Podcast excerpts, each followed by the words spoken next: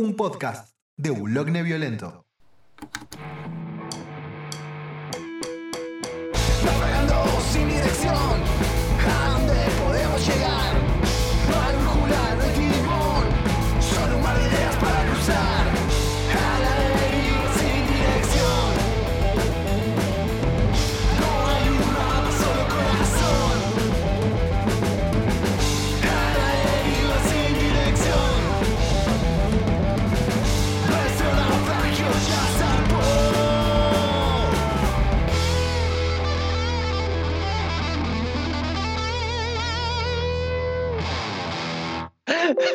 O sea, ayer había puesto en Twitter, mirar este partido de Boca es la el, claro, el claro ejemplo de que el amor duele, ¿entendés?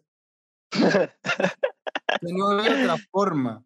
Si no era un acto de amor, no, no había otra forma de ver a Boquita. Pero bueno. Nada, encima en el último episodio lo grabamos mientras jugábamos un partido horrendo contra Barcelona. Y en un momento Leo ve que grito y no entiende por qué. Hasta que, bueno, nada, después tuvo el, el tino de poner en la edición la- las trompetitas Genesis. Bien. Me pare- me pareció un detalle Sabio. Sí, me pareció un detalle. Hábil. ¿Qué onda, Fede? ¿Vos todo bien, tu vida? Bien, amigo, perdón, estoy buscando algo como para apoyar el celu y no tenerlo en la mano. Sí, Dale, ¿Qué un más? librito de Herman Hesse por ahí, ponete. sí, tengo un diccionario este, mira. Este se la rebanca. Con este, con este aprendí toda la. Aprobé toda la primaria, con ese diccionario. Te reí, ¿no? Pero aparte a mí me re gustaba. Y, o por ejemplo, me hacía buscar información de un país, ponele. Eh, no sé. Sí, sí, cero estilo Fede. De primaria. Eh, Fede, espera, no, te perdimos. Te bugueaste vos igual, ¿eh? Me parece. O todos nos bugueamos. No, no, vos solo, no, te vos solo. vos solo. Ah, ahí está. Uh, acá encontré una caja con cosas. ¿Y estos vinos? Epa, se picó. Encontré Hashtag vinos. Se picó. Porque es un está, artista, uno. Ese es el tema. es un, no es un artista que puede, puede beber, ¿entendés? No es como nosotros. creo. Se agarró la caja. Se congeló la imagen agarrando la caja. Mi vieja estaba pensando que me iba a tomar todos los vinos. ¿Qué haces? La puta madre. Igual, se me llega a caer este vino, prefiero decir que me lo tomé antes que se me cayó de un pelotudo. me lo tomé más, perdón, le digo. Claro. Sí, soy un ebrio asqueroso, no un tarado. Es, como el, es como el meme este de, Sí. de decirle a tu novia que la estás cagando directamente porque no te va a creer que pincha, la- pincha la goma, lo va a buscar una grúa y pincha la grúa. Ah, sí, lo vi esa foto. Claro, Fantástica. Decirle que la estás cagando, no te va a creer. Claro, claro. A ser menos, menos, porque encima se va a enojar de que le mentiste. Claro, ya está. No, no. No hay, no hay manera de remontarla esa. Irremontable. Irremontable. Mal. Bueno, cuando vos me digas Leo, pongo a grabar por las dudas yo también desde acá. No sé si vas a grabar la. Sí, yo ya estaba grabando. Creo que llevo 10 minutos grabando, casi sin querer, no me di Ah. cuenta. No, está bien. Bueno, no, yo pongo a grabar a partir de este momento. Esto está grabando. Para que le hago mucho zoom para saber porque. Sí, está, está, está grabando. Bueno, empezamos así, como, como siempre, divagando un poco, ¿no? Sí, Porque ver, ¿de qué- de- antes, lo empezábamos de otra manera. Era como decíamos, bienvenidos, bienvenidas, bienvenidas. Esto es un nuevo episodio de A la deriva y ahora no, lo estuvimos Sí, al principio era como más formal, ahora es como, bueno, sí, estamos hablando y empieza el capítulo en algún momento. No, es que en realidad estamos probando una entrada en frío como hacía cuál es en el principio de los 90, en la primera temporada de los 2000. No, en Se realidad llama no, fue- fue es una técnica bien estudiada con un montón de, de adeptos. Claro, es como la película de esta partes privadas, la de Howard Stern. Yo la única parte de esa película que me acuerdo es la, la que está la mina sentada arriba del la del bafle. sí, claramente. Todo el Es mundo lo se acuerda único que me acuerdo de esa película. No, y eso, ¿y no toca ICDC en el final? No me acuerdo, yo. Ah, yo- no, esa es la segunda del mundo según Wayne. Puede ser. En el mundo según Wayne tocan un montón de bandas. Creo que en una está. Limp Bizkit, ¿puede ser? No, me parece que no, el es posterior a ese momento. No te creas tanto, ¿eh? El mundo según Wayne es medio de los 90 ya. Claro, pero, pero más cerca de los 2000. Limp Bizkit está desde el 91, creo. ¿En serio? Sí. Te sorprendería. Es una banda Sí, con trayectoria. Ya estoy, estoy sorprendido, yo estoy sorprendido. Sí. ¿Vos, Fede, te gusta Limp Bizkit? ¿Conocés Limp Bizkit? No, no conozco, no, no, no conozco. No te perdés Pero nada. hablaron de John Wayne. De, de John Wayne, no, del mundo según Wayne. John Wayne no conozco Claro. nada. no- Ah, Yo de, de- de country tengo cero. Pero no era una. John Wayne no es el actor. John Wayne. John Wayne Gacy no era un asesino. yo creo que John Wayne debe ser un nombre tipo Juan Rodríguez, ponele. Entonces hay un montón. Claro, es como. Claro, es como, tener el apellido Smith, ¿viste? Claro, Es como López. puede ser Así- cualquier cosa, mira. Claro, ustedes tienen apellidos Claro. raros. ¿Cuántos sushis conoces aparte de tu familia? Eh, ¿Sabés que cuando arrancó toda la, la era Facebook, me buscó unos pares y eran de Santa Fe la mayoría Mirá. y eran rubios, así que dije, bueno, deben ser mis primos también. Pero vos, ¿de, de dónde es tu familia? de mm, Italia, el, el- el sur de Italia. Claro, porque es Eh, Calabria, puede ser, no, no, algo así. puede ser. Yo italiano. Mi, mi herencia italiana, tengo Sí. ciudadanía italiana, pero no tengo cero de, de conocimiento sobre Italia. Sé que había romanos en alguna época. Muchos católicos. Más de eso no sé. No, igual los romanos tenían cosas interesantes. Por ejemplo, Calígula. Calígula. Claro, Calígula fue un emperador romano que se deschavetó y nombró como primer ministro a su caballo. Les cabía el sexo anal. Eso es divertido. Calígula se estaba re loco, Calígula. Sí, creo que mandó para prender fuego parte de Roma y todo, sí, estaba muy mal. Y hablando de cosas también, tenían un, para las orgías que organizaban, tenían un cuarto que se llamaba el vomitorium. Sí, que no era donde iban a vomitar. No. Era como una. No, sí. No, no, es un mito eso. ¿Ah, sí? Yo Claro. le digo que sí, pero lo leí, te lo juro que lo leí en un libro de verdad, no, no, la Wikipedia. No también. Wikipedia cuando busqué esa información. Yo también, yo cuando. e- Es como Decirme una. que old eres, pero sin decirme que eres old, ¿viste? En carta 95 usaba. Leo estaba naciendo y creo que vos también, Fede. en No, no jodas, yo también usaba Encarta. Usé Encarta Sí, pero hasta no el 2008. 95, Leo. Igual yo tampoco lo usaba porque no tenía computadora, porque eran los 90 y no es como la gente los recuerda. Había más hambre que otra cosa. Sí, cuando Pero, había que buscar información para la escuela, yo usaba Encarta, no usaba Wikipedia. Y estaba Wikipedia en esa época. Apa, mira vos. Yo voy a decir dos cosas. La primera, recuerdo que un profesor me hizo tener la estima a Wikipedia porque dijo, es una fuente más confiable de lo que crean, la valía mucha gente. En parte es cierto, hay sí. información que está muy bien. Y dos, claramente habrán escuchado también una nueva voz a les oyentes que nosotros tenemos. Obviamente tenemos un invitado que Leo lo nombró un par de veces, ahora se está riendo como Escolapio, pero queremos agradecerle a Fede, Fede Suchi, Z-U C-H-I, ¿sí? Es su apellido. ¿Por qué lo decimos así? Porque lo pueden encontrar en redes, tal cual lo acaban de oír. Así que nada, un aplauso. Acá va la edición de Leo haciendo aplausito.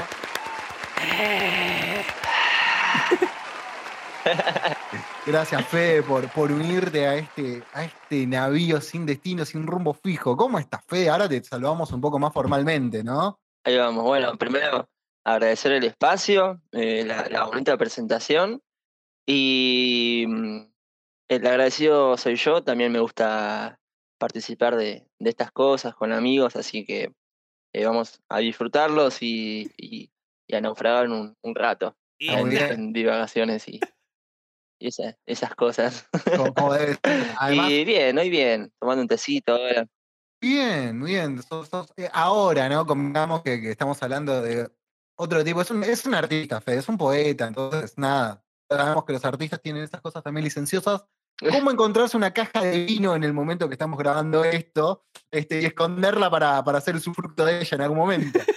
Se escondió un par de botellas abajo de la remera. Se la llevó. está, pero bueno, lo importante es, es tener el tecito. Bueno, a ver, vamos a hacer como una especie de mini biopic de. Biopic, no, bio de, de Fede, que es un artista del barrio, ¿no? Para los que no sepan, el barrio ya. Probablemente si escucharon varias veces este podcast, sabemos que somos de zonas aledañas a Villa Valle Suárez. Suárez, Bulogne, que está ahí nomás, es como está a nada de nosotros. Y Fede es parte de toda esta movida. O Fede, decinos la verdad. ¿O estamos mintiendo acaso? Eh, es, es cierto, es cierto, soy de, de José León Suárez y camino por, por, por varios lugares también aledaños a, a Suárez. Sí, de hecho, más, en, una, Eh, en una canción Sí, que, que gusta, escuchando nombras el la, la túnel. frase de artista de- del barrio. En una, en no, una no. canción. Ah, no, pará, hay una que, hice, que hicimos con Enzo Lupo esa. que, que, que hablamos del túnel, pero no sé cómo fue que la escuchaste. Porque quedó ahí entre, entre nosotros, amigos, así que bueno, bien. ¿Te gustó? Está buena sí, esa canción. obvio, obvio. Eh, ¿Cómo se llama? ¿Dueños del verano? ¿Puede ser? La hicimos en un momento de. Sí, sí, exactamente. Lo hicimos en un momento de que nos embriagamos en ego y dijimos dueños del verano. Como debe ser. No, pero está, perfecto. Además, Nos embadurnamos en ego. me parece fantástico. Pero yo te hago una pregunta. Fede, ¿vos cuántos años tenés? O sea, porque contale a la audiencia que, que no te conoce tanto. Quizás, o quizás sí, y te estamos robando fans en este momento. Tengo. Ojo. Ojo. Ah, re suspenso.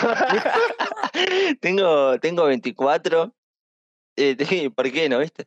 Tengo, tengo 24 años, casi 25. Eh, casi nunca me dan esa edad porque no me crece la barba. Nunca me creció la barba, me crece la chivita, los bigotingui. Acá en el medio, corte la. No sé cómo se dice. El palito ahí en el medio. Aparte me crece medio rubio. No, una cagada. Una, una cagada. Pero bueno, con el pasar del tiempo hice este cálculo, ¿no? 24 años, si hubiese tenido barba, se entendería que a los 15 ya tenía un, un número de pelos en la cara importante. Son nueve años, nueve años de, de crema de afeitar y de maquinita. Ah, me compraba una guitarra, ¿eh? Eh, No, después te dejas la barba. Termina, termina pasando eso. Te- Sí. Te, te compras la guitarra y te dejas crecer la barba. No, ya está. Claro. No, no. A- además pasa algo. A mí, a mí me pasó lo inverso a vos. A vos todo el mundo te da menos edad. Yo desde que tengo 20 años la gente piensa que tengo 26, 27. Y me acuerdo que una vez estábamos en, en Bar House, ahí en Ballester con un amigo hace muchos años, con, con Dante, oyente frecuente de, de este podcast, enemigo de, de Leo, porque a Leo no le gusta la música disco. Chupala, Dante. Eh, claro, no, no. Miembro del, del sindicato de bajistas, uno de. Que, que es una combinación que existe y es muy rara, bajista hincha de Vélez. Pero bueno, Dante tiene un par de años más que yo, pero tiene rasgos de, de nene. De hecho, uno de sus apodos era el nene. Y no sé, yo tenía 20, él tenía 25, una cosa así. Y una vez alguien dijo, sale el tema de la edad, nos mira y dice, yo no sé cuántos años tenés vos, le dice a Dante, pero él es mucho más grande por mí. Creo que el menos. que te dijo eso. Creo que fue Leo. Yo la primera vez que los vi que me preguntaron qué edad nos das y a vos te di muchos más años que a Dante. Pasa que Dante Sí. tiene cara de nene posta. Sí, sí, sí, sí. O sea, tiene Eh, 40 años casi. No, bueno, no. Está, está más cerca de los No. 30 todavía, no de los 40, pero bueno. El tema es que vos tenías hace los 20, Leo. Cuando ya, cuando, cuando ya pasás la barrera de los 27, ¿entendés? Ahí ya te das cuenta que los 30 están a la vuelta de la esquina. Ahí arranca la verdadera crisis. A los 30 no, ya estás resignado y, y un poco harto de todo en general. Nada, porque somos artistas. De, de- pa- pasar de los 27 es eh, imposible, no lo veo. No, a mí casi me matan los 27, pero no importa. No, ¿Cómo fue eso? Quiero saber. No, el tema es que mi 27 fue como, a ver, era el Mauricio, ¿me entendés? Estaba esperando la llegada del segundo semestre como, a como de lugar. En los primeros meses se me enfermó mi viejo, me se, me separa la banda que tenía en ese momento, me agarra parálisis facial, eh, quilombos en el laburo y me separo de mi novia. No, to- todo en seis meses, ¿entendés? Así como... Es es como que no, no, igual lo surfía con una elegancia, lo que me permitía la Un cara. porque- milagro.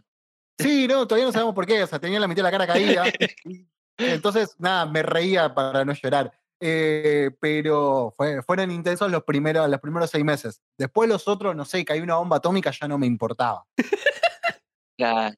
Que venga, ¿no? Le pego un cabezazo, la mando a Japón. Claro, después Corte, de todo los eso. cabezones, ¿te verdad que había un jueguito en la, en la compu antes de los, los, los cabezones? ¿Se acuerdan? ¿Los cabezones? Y es más para Sí, vos, sí. eso, Leo, Cuando, viste que cuando ustedes tenían 10, yo tenía 15. Está bien, seguía viendo Dragon Ball Z, pero no importa. ¿Cómo que había no. un jueguito en la compu de los cabezones? Había un jueguito, era un jueguito online, eh, creo que en online, mirá, me acabo de acordar, eh, que no sé, estaba en la, era, era la, la Copa Europa 2008, ahí va, 2008. Entonces estaban representados los- los- esos equipos, ¿no? De los que participaban en esa Copa. Que era como una especie de fútbol tenis Claro, sí. con unos Y personajes la con Sí, con la cabeza Sí. grande que se iban cabeceando la pelota de un lado al otro. Sí.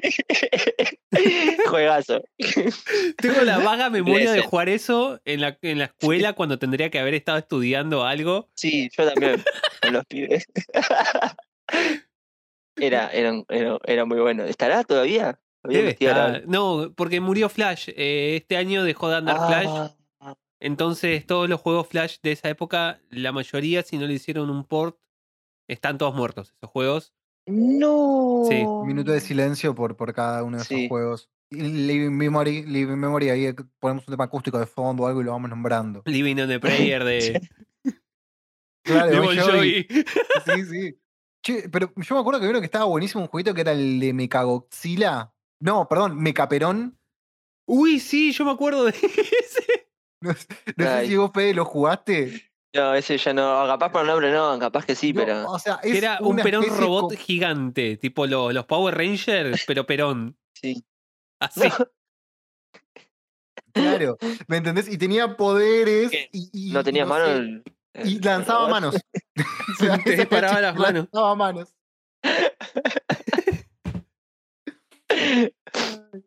Ay, güey. Habría que hacer un proyecto musical que se llame Las manos de Perón, pero. Bueno, ya están las manos de Filippi. Puede ser un, Sí. Claro. puede ser un proyecto un que sea. spin-off kirchnerista. Igual, yo, yo me acuerdo que una vez en la radio hace muchos años eh, estaba Juan Di Natale, todavía hacía Day Tripper, Uh. y escucha el nombre de, de- de, por aquel momento poco conocido, candidato a la vicepresidencia, Amado Vudú. Uh, Y dijo algo muy cierto, es un gran nombre para una banda, si te pones a pensarlo.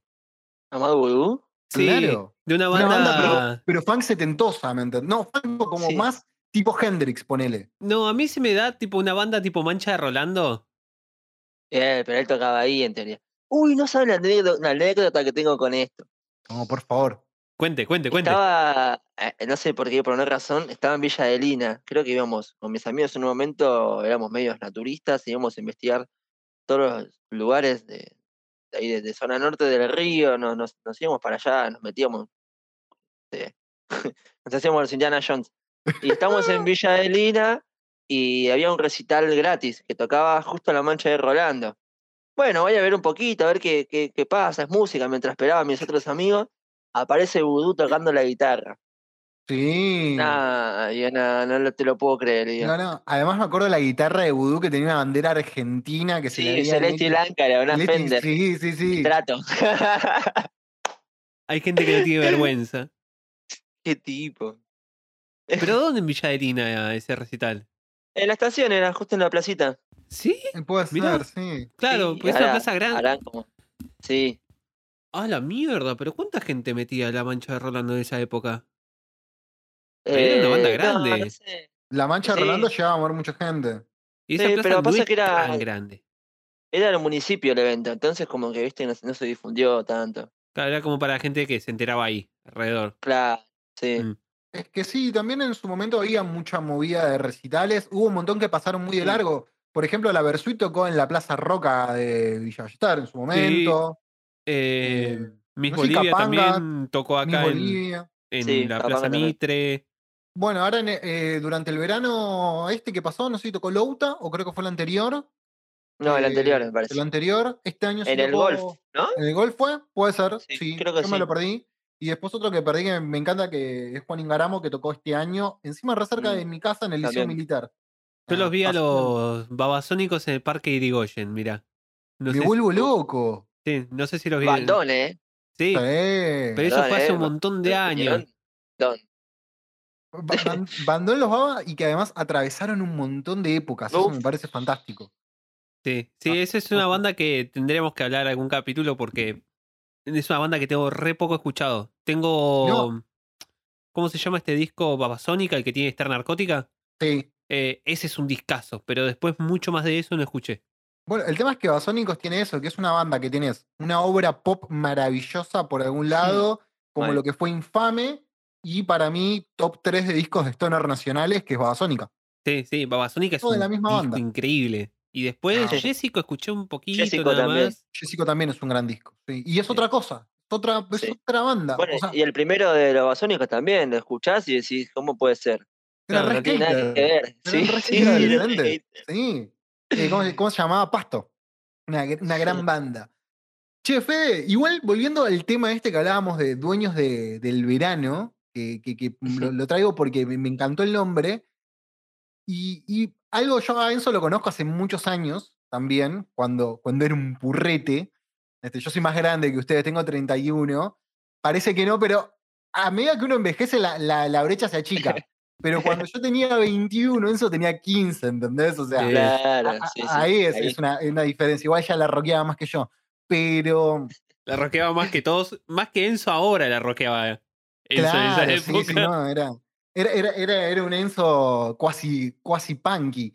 Eh, pero lo que, lo que sí me, gusta, me, me gustó mucho el nombre, porque tiene esa cosa de juventud. Me, me inspiró eso el tema. eh, de, Sí. de- de- de los dos, de una, una, una historia de, de amigos. Es como la, la etapa que creo que el disco de Sonic Youth es que tiene los dos abrazados. Sí. Eh, Se me vino una imagen muy así en la cabeza. Este, y, y nada, y, y inspira eso. Y entiendo la idea de dueños del verano, más allá de- del baño de ego, tienen que ver con esa cosa joven y, y digamos de. Me, me sale, no es contracultural la palabra, pero un poco imponerse a todo, ¿no? Acá está el gorra Sí, mirándome. me- contestatario. no, no vamos para otra. Claro, y mira, el gorra, no vamos para otro lado ni tira a quedarnos acá con este yuta. ¿Entendés? Sí. O sea, Co- ¿Cómo, ¿Cómo surgió la idea? Porque baño de ego, sí, pero ¿cómo, cómo, cómo crearon el tema? Además, componer con alguien, no sé, a mí me, me cuesta horrores eso cuando tengo que Sí, hacer algo yo así. compuse una vez con unos amigos, con, con Relov, que Amigos también de la casa. sí, nos juntamos con, con Lucho y con, con Agus, y salió un temita re lindo, la verdad que ese quedó ahí. Pasa que no sé, estábamos, estábamos re locos, no me acuerdo cómo era, pero bueno, Agus lo grabó y quedó un temón. Esa fue la primera vez que compuse con alguien y estuvo bueno. Y con eso también fue todo un desafío. eh, veníamos de la, de la cuarentena, de no tocar. eh, yo prácticamente el otro día charlaba con, con amigas de Keycrown y de la Bemba. Yo soy más de tablas, ¿viste? Más de tablas y de laboratorio no, porque no lo tengo. Y cuando tuve usaba un poco el celu y me cabe, pero bueno, soy más de, de, de tocar y de, de estar ahí en, en vivo. Entonces, eh, lo que yo tenía una melodía que era. ve- Venía escuchando mucho los Strokes y eh, los Libertines. Sí. Estamos escuchando mucho, eh, mucho eso con Enzo. Y viene esa melodía de. Sí, papá, papá, y no podía salir de ese, como la primera estrofa. Era una melodía muy linda para una estrofa, pero me faltaba el estribillo. Estaba medio como trabado eh, eh, co- compositivamente. No sé si se dice así, pero queda lindo. Y estaba, eh, estaba extrañando mucho las noches de, verano. Entonces estaba enganchado con un tema de los espíritus que dice como esas noches de verano. Y le digo, hagamos, hagamos, algo con esto, porque cuando nos conocimos con Enzo, andábamos ahí de, bar en bar, tocando de acá para allá, eh, noches de verano, ¿viste? Esa, esa, ese aire que se respira. Y le digo, vamos a algo con esto, con esta, con esta idea de, de que extrañamos esas, esas tardes, esas noches. Y nos acordamos una vez que fuimos a ver a Tobogán, justamente fuimos con vos, Leo, ¿te acordás? Sí, esa, que te lo- te- se lo encararon a, a Facu Tobogán en la salida. Ah, sí, sí. Uno se ha atrevido. ¿Cómo? Pará, pará, pará, pará. dejá continuar que la termine historia. la historia. Está bien, porque Sí. si no, no va a ir por la La, cierro y cuento el otro. Ahí Dale. va. Em, y bueno, no sé qué había pasado con Enzo, con la familia, que se había ido. Nos tuvimos que bajar del auto de Leo. Él se fue con, con otra amiga eh, en el auto y Enzo y yo tuvimos que ir en tren. y, le- y eso estaba a las puteadas, ¿viste? Son unos pelotudos. Y le digo, pará, bueno, amigo, ya está, tranca. Vamos a tomarnos, vamos a tomarnos una birra Candom, así, tipo, la pedimos.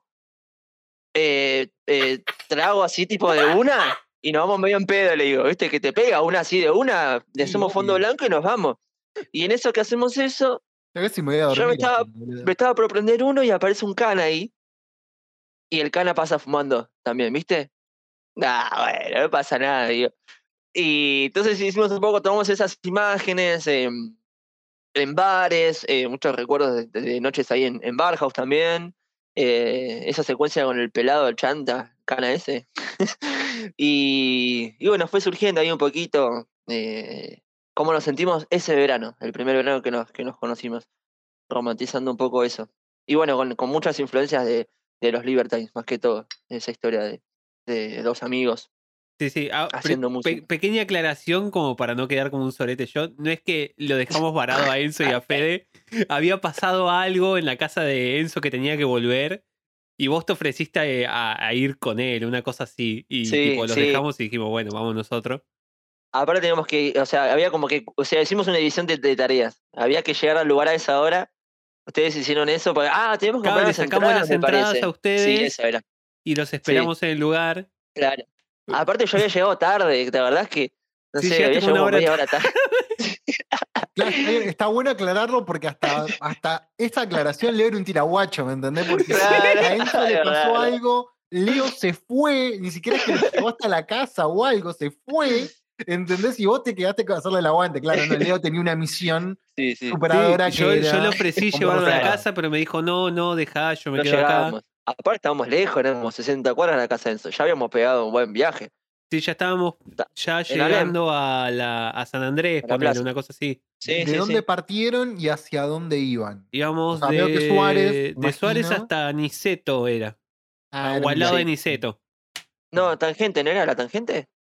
Eh, uy, no me acuerdo, te digo la verdad. Uy, Pero digamos que me- era me- zona era la calle. Sí, ahí Sí, nomás de Niceto. Zona y- y Niceto. Soler y Tames, por ahí, me acuerdo.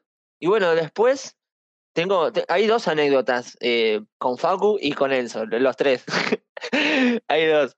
Lo veníamos persiguiendo a Facu por un par de lugares, obstinados en decir, bueno, dame bola. Y viste que el loco tiene un plan ahí medio, medio particular. Yo no lo conozco mucho, no, estoy, estoy un poco afuera. De, Es de- extraño. ¿De quién no estamos sé. hablando? ¿Me, me, me- me repetís el nombre, Fede? Facu Tobogán de la banda eh, Tobogán Andaluz. El pibe es un tipo bastante copado, parece, que tiene como pinta muy de pibe indie. ¿Viste? Ese tipo pibe indie que toma cerveza artesanal en Palermo. Claro, que usa pantalones chinos arremangados y tiene el corte de, re- de flequillo recto acá. Tal cual. Pero Claro. bien, o sea, no, no es un, uno de esos. ¿eh? Claro. Ti- no, Adopta o la sea, que voy- estética, pero no. Es, un, es un estereotipo Claro. visual. Claro, ahí está. Es como, Claro. que, es como lo que piensa la policía de mí, que tengo pinta de fumar porro, me revisa la mochila y lo único que tengo es sueño, no, nada más. No. Pero bueno, Ayer y hoy me pagó la policía también. arre, eso es otro punto. Bueno, y con Facu lo, lo veníamos persiguiendo. Una vez tocó en el Club de la Música y yo fui a verlo también. Esta vez fui solo. Y le iba a hablar, ¿viste? Pero no, eran como las 2 de la mañana. Facu estaba re en una, digo, no, otro día. Lo vimos esa vez que tocó en, en, la en, en Niceto, en la tangente, no me acuerdo tocó ahí en Palermo y lo fuimos a hablar. Le dije, mira, la verdad que tengo ganas de hacer un tema con vos, que esto que lo otro. Estuve hablando, por, también hablaba con el batero de Tobogán, con Nacho. Digo, eh, porque me iba a dar clases de piano, que esto que el otro. Bueno, nos pusimos a hablar la mejor, pasó el- un mail para que le mandemos el material, que esto que el otro. Eso me segundió. Bueno, quedó ahí, después nos fuimos.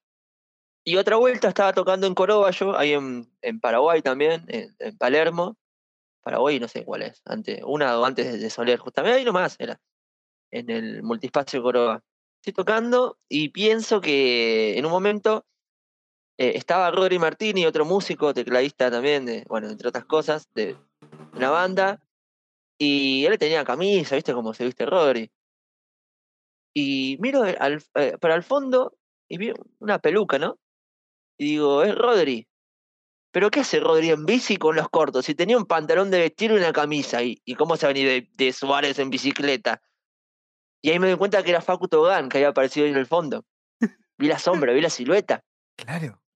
Y digo, bueno, creo que había cantado, terminó de cantar un tema, yo lo, lo veo mientras estoy cantando. Termina ese tema y digo, bueno, vamos a cantar un cover acá con Enzo Lupo, que ni sabía Enzo. Eh, Ego Distorsión. Que Y se sube Enzo. ¿viste? Se sube así serio Enzo. Enzo todavía no se había dado cuenta que estaba, Enzo- que estaba Facu ahí atrás. Entonces, claro, yo, yo, las- yo tengo esa- esas cosas, ¿viste? Muy, muy espontáneo, y subiste y bueno, fue. Y Enzo, bueno, me sigue. O lo sigo, ¿no? Eh, y aparece Facu todo borracho. ¿Puedo cantar con usted? Y dice. Sí, le digo, sí, sí, sí, vení, le digo, ¿viste? eh, ahí haciéndome el, jugo de tomate frío. Vení, le digo.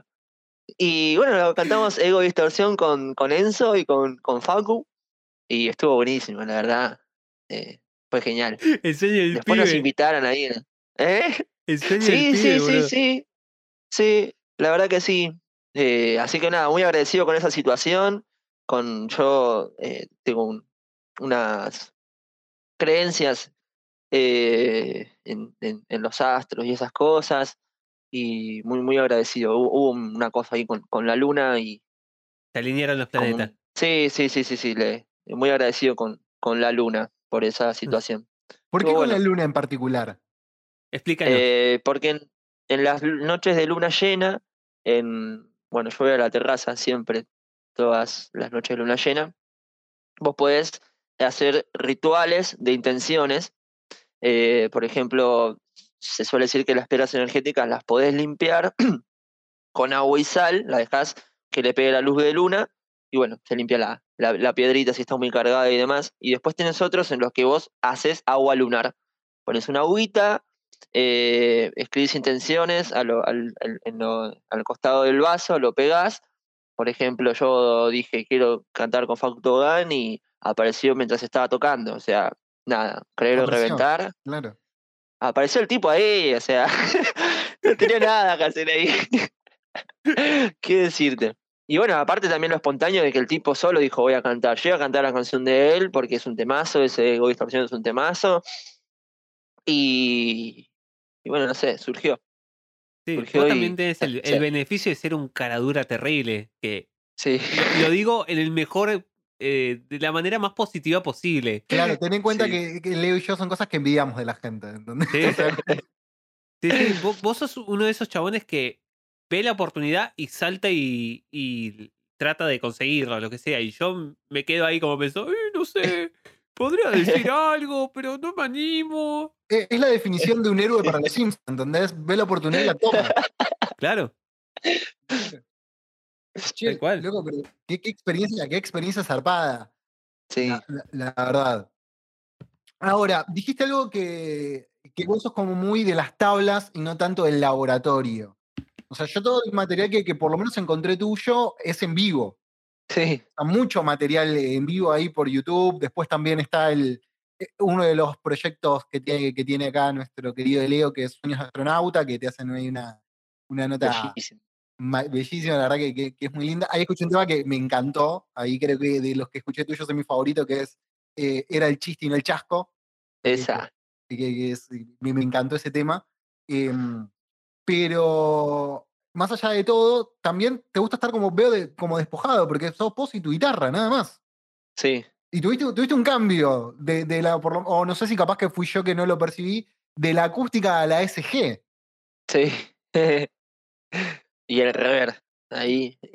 Claro. ¿Fue, ¿Fue la necesidad de Herrero o qué onda? Porque, por, primero, porque, eh, ¿por qué la necesidad de guitarra sola? A mí me, me interesa eso, porque mientras escucho una moto por acá, sonidos bien con urbano, ¿no? Eh, pero, o sea, ¿te pintó? ¿Cómo, cómo surgió? Vos sos una especie como de cantautor eh, siglo XXI ya.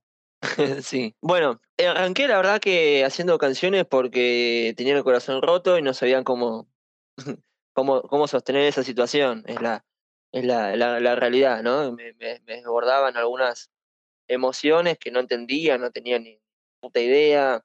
Hasta ese momento también eh, no había mucho trabajo de autoconocimiento en mí, era más dale que va, eh, o- curtía otros, otros Otro Otros mambo, bordes. digamos. Sí.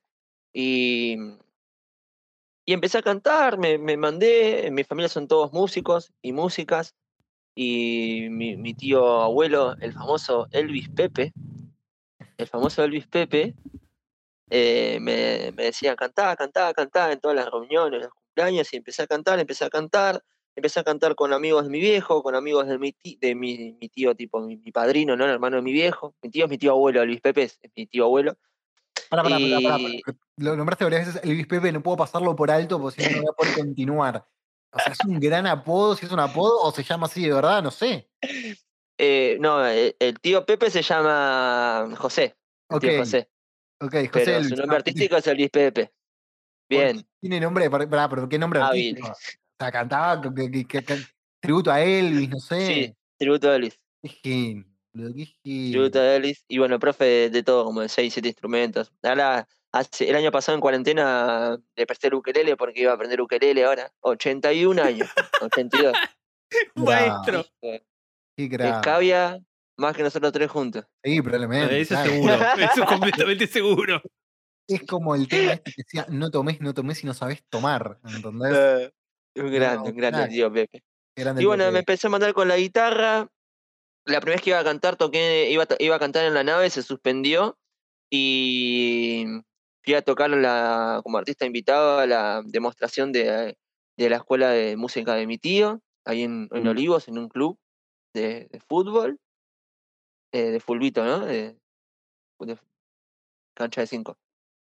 Y toqué ese día por primera vez, fue diciembre de 2017, y después toqué por segunda vez al, al sábado siguiente en la nave en Ballester, con la guitarra solo, y así fui por un, por un montón de tiempo, con la guitarra para todos lados. Pasa que yo estaba siempre con la guitarra, eh, de por sí. O sea, iba tú, si me decía, che, Fede, vamos a tomar unos mates acá, si yo caía con la guitarra igual, porque o porque la llevé para cantar, o porque la tenía, porque venía- o sea, la, la tenía todo el tiempo encima. Entonces, Claro. era, era un poco eso. Y después eh, quise empecé a cambiar un poco la, la, la guitarra porque entré en la búsqueda del, del sonido, de- estoy aún en la búsqueda de un sonido eh, propio, ¿no? Creo que eso es lo que te destaca hoy en día como artista. Primero es el pensamiento, no es, no si cantas bien o la canción y demás. Creo que lo que más te destaca lo que más magnetismo genera es un, un ideal o varios ideales. eh, o sea, es la forma de pensar y después cómo, cómo sonás, pero no si tocas bien o mal, sino los sonidos. Eh, también tiene mucho que ver con, con el universo, con, con, con los extraterrestres, ¿viste? Como que de repente cada sonido tiene, claro, cada sonido tiene ahí un, un flan muy particular. eh, no es que si tocas una distorsión va a venir el diablo y si tocas eh, un, un rever ahí va a venir eh, no sé, alma de Spinetta, pero Te presentan eh, hay imágenes. algo ahí. La- las texturas y los distintos sonidos Claro. generan distintas Sí, sí, imágenes, ¿no? sí, sí. Y también yo lo veo como que tu metodología se adapta perfectamente a voz y una guitarra y nada más. Porque vos Mm. sos en épocas prepandemia y esperamos que sean post pandemia. vos agarrabas la guitarra, conseguías una fecha y te ibas así en bondi y ibas y tocabas. Eh, sin mucha preparación. Eh, Lo tuyo es como Sí. un medio salvaje. Sí. Eh, Está Mucho buenísimo. corazón, diría el chizo de la renga. Tal cual. Pero es- coincido con, con lo que dice Leo. Me, ma- yo que quizás te, te descubro ahora un poco, este, me pareció todo muy orgánico, muy natural. O sea, Hmm. y, y sobre todo lo que más me gustó de la entrevista, acá le tenemos flores a Leo, ¿no? Pero que, que te hicieron en Sueños de Astronauta, es que se, se te, más allá que se te ve muy cómodo, sos vos. Y eso está buenísimo. Y, y creo, y decime si, si me equivoco, pero es como que te sentís completo cuando estás con el instrumento encima. Sí, Me, me dio esa sensación a Mm. mí, ¿no? Que es como que podés hablar un montón, pero cuando cantaste también te estás expresando, incluso hasta te sentís como súper cómodo. También lo vi en algunas performances en vivo. eh, spoiler alert, en YouTube está la performance que hiciste en un lugar acá también de Ballester, que queda cerca de las vías, eh, que lo hicieron por streaming. Ah, sí, la bemba. La Bemba, exacto. Ahí está, bueno, ahí cerraste con ese tema, con el que hiciste Sí. con Leo, con, con- que, lo, que lo toca Leo, me acuerdo, la, la guitarra. Este, y nada, ahí en la performance en vivo se te ve como súper cómodo y en el momento de ejecutar el instrumento. Me da, Sí. me da a mí esa, esa sensación.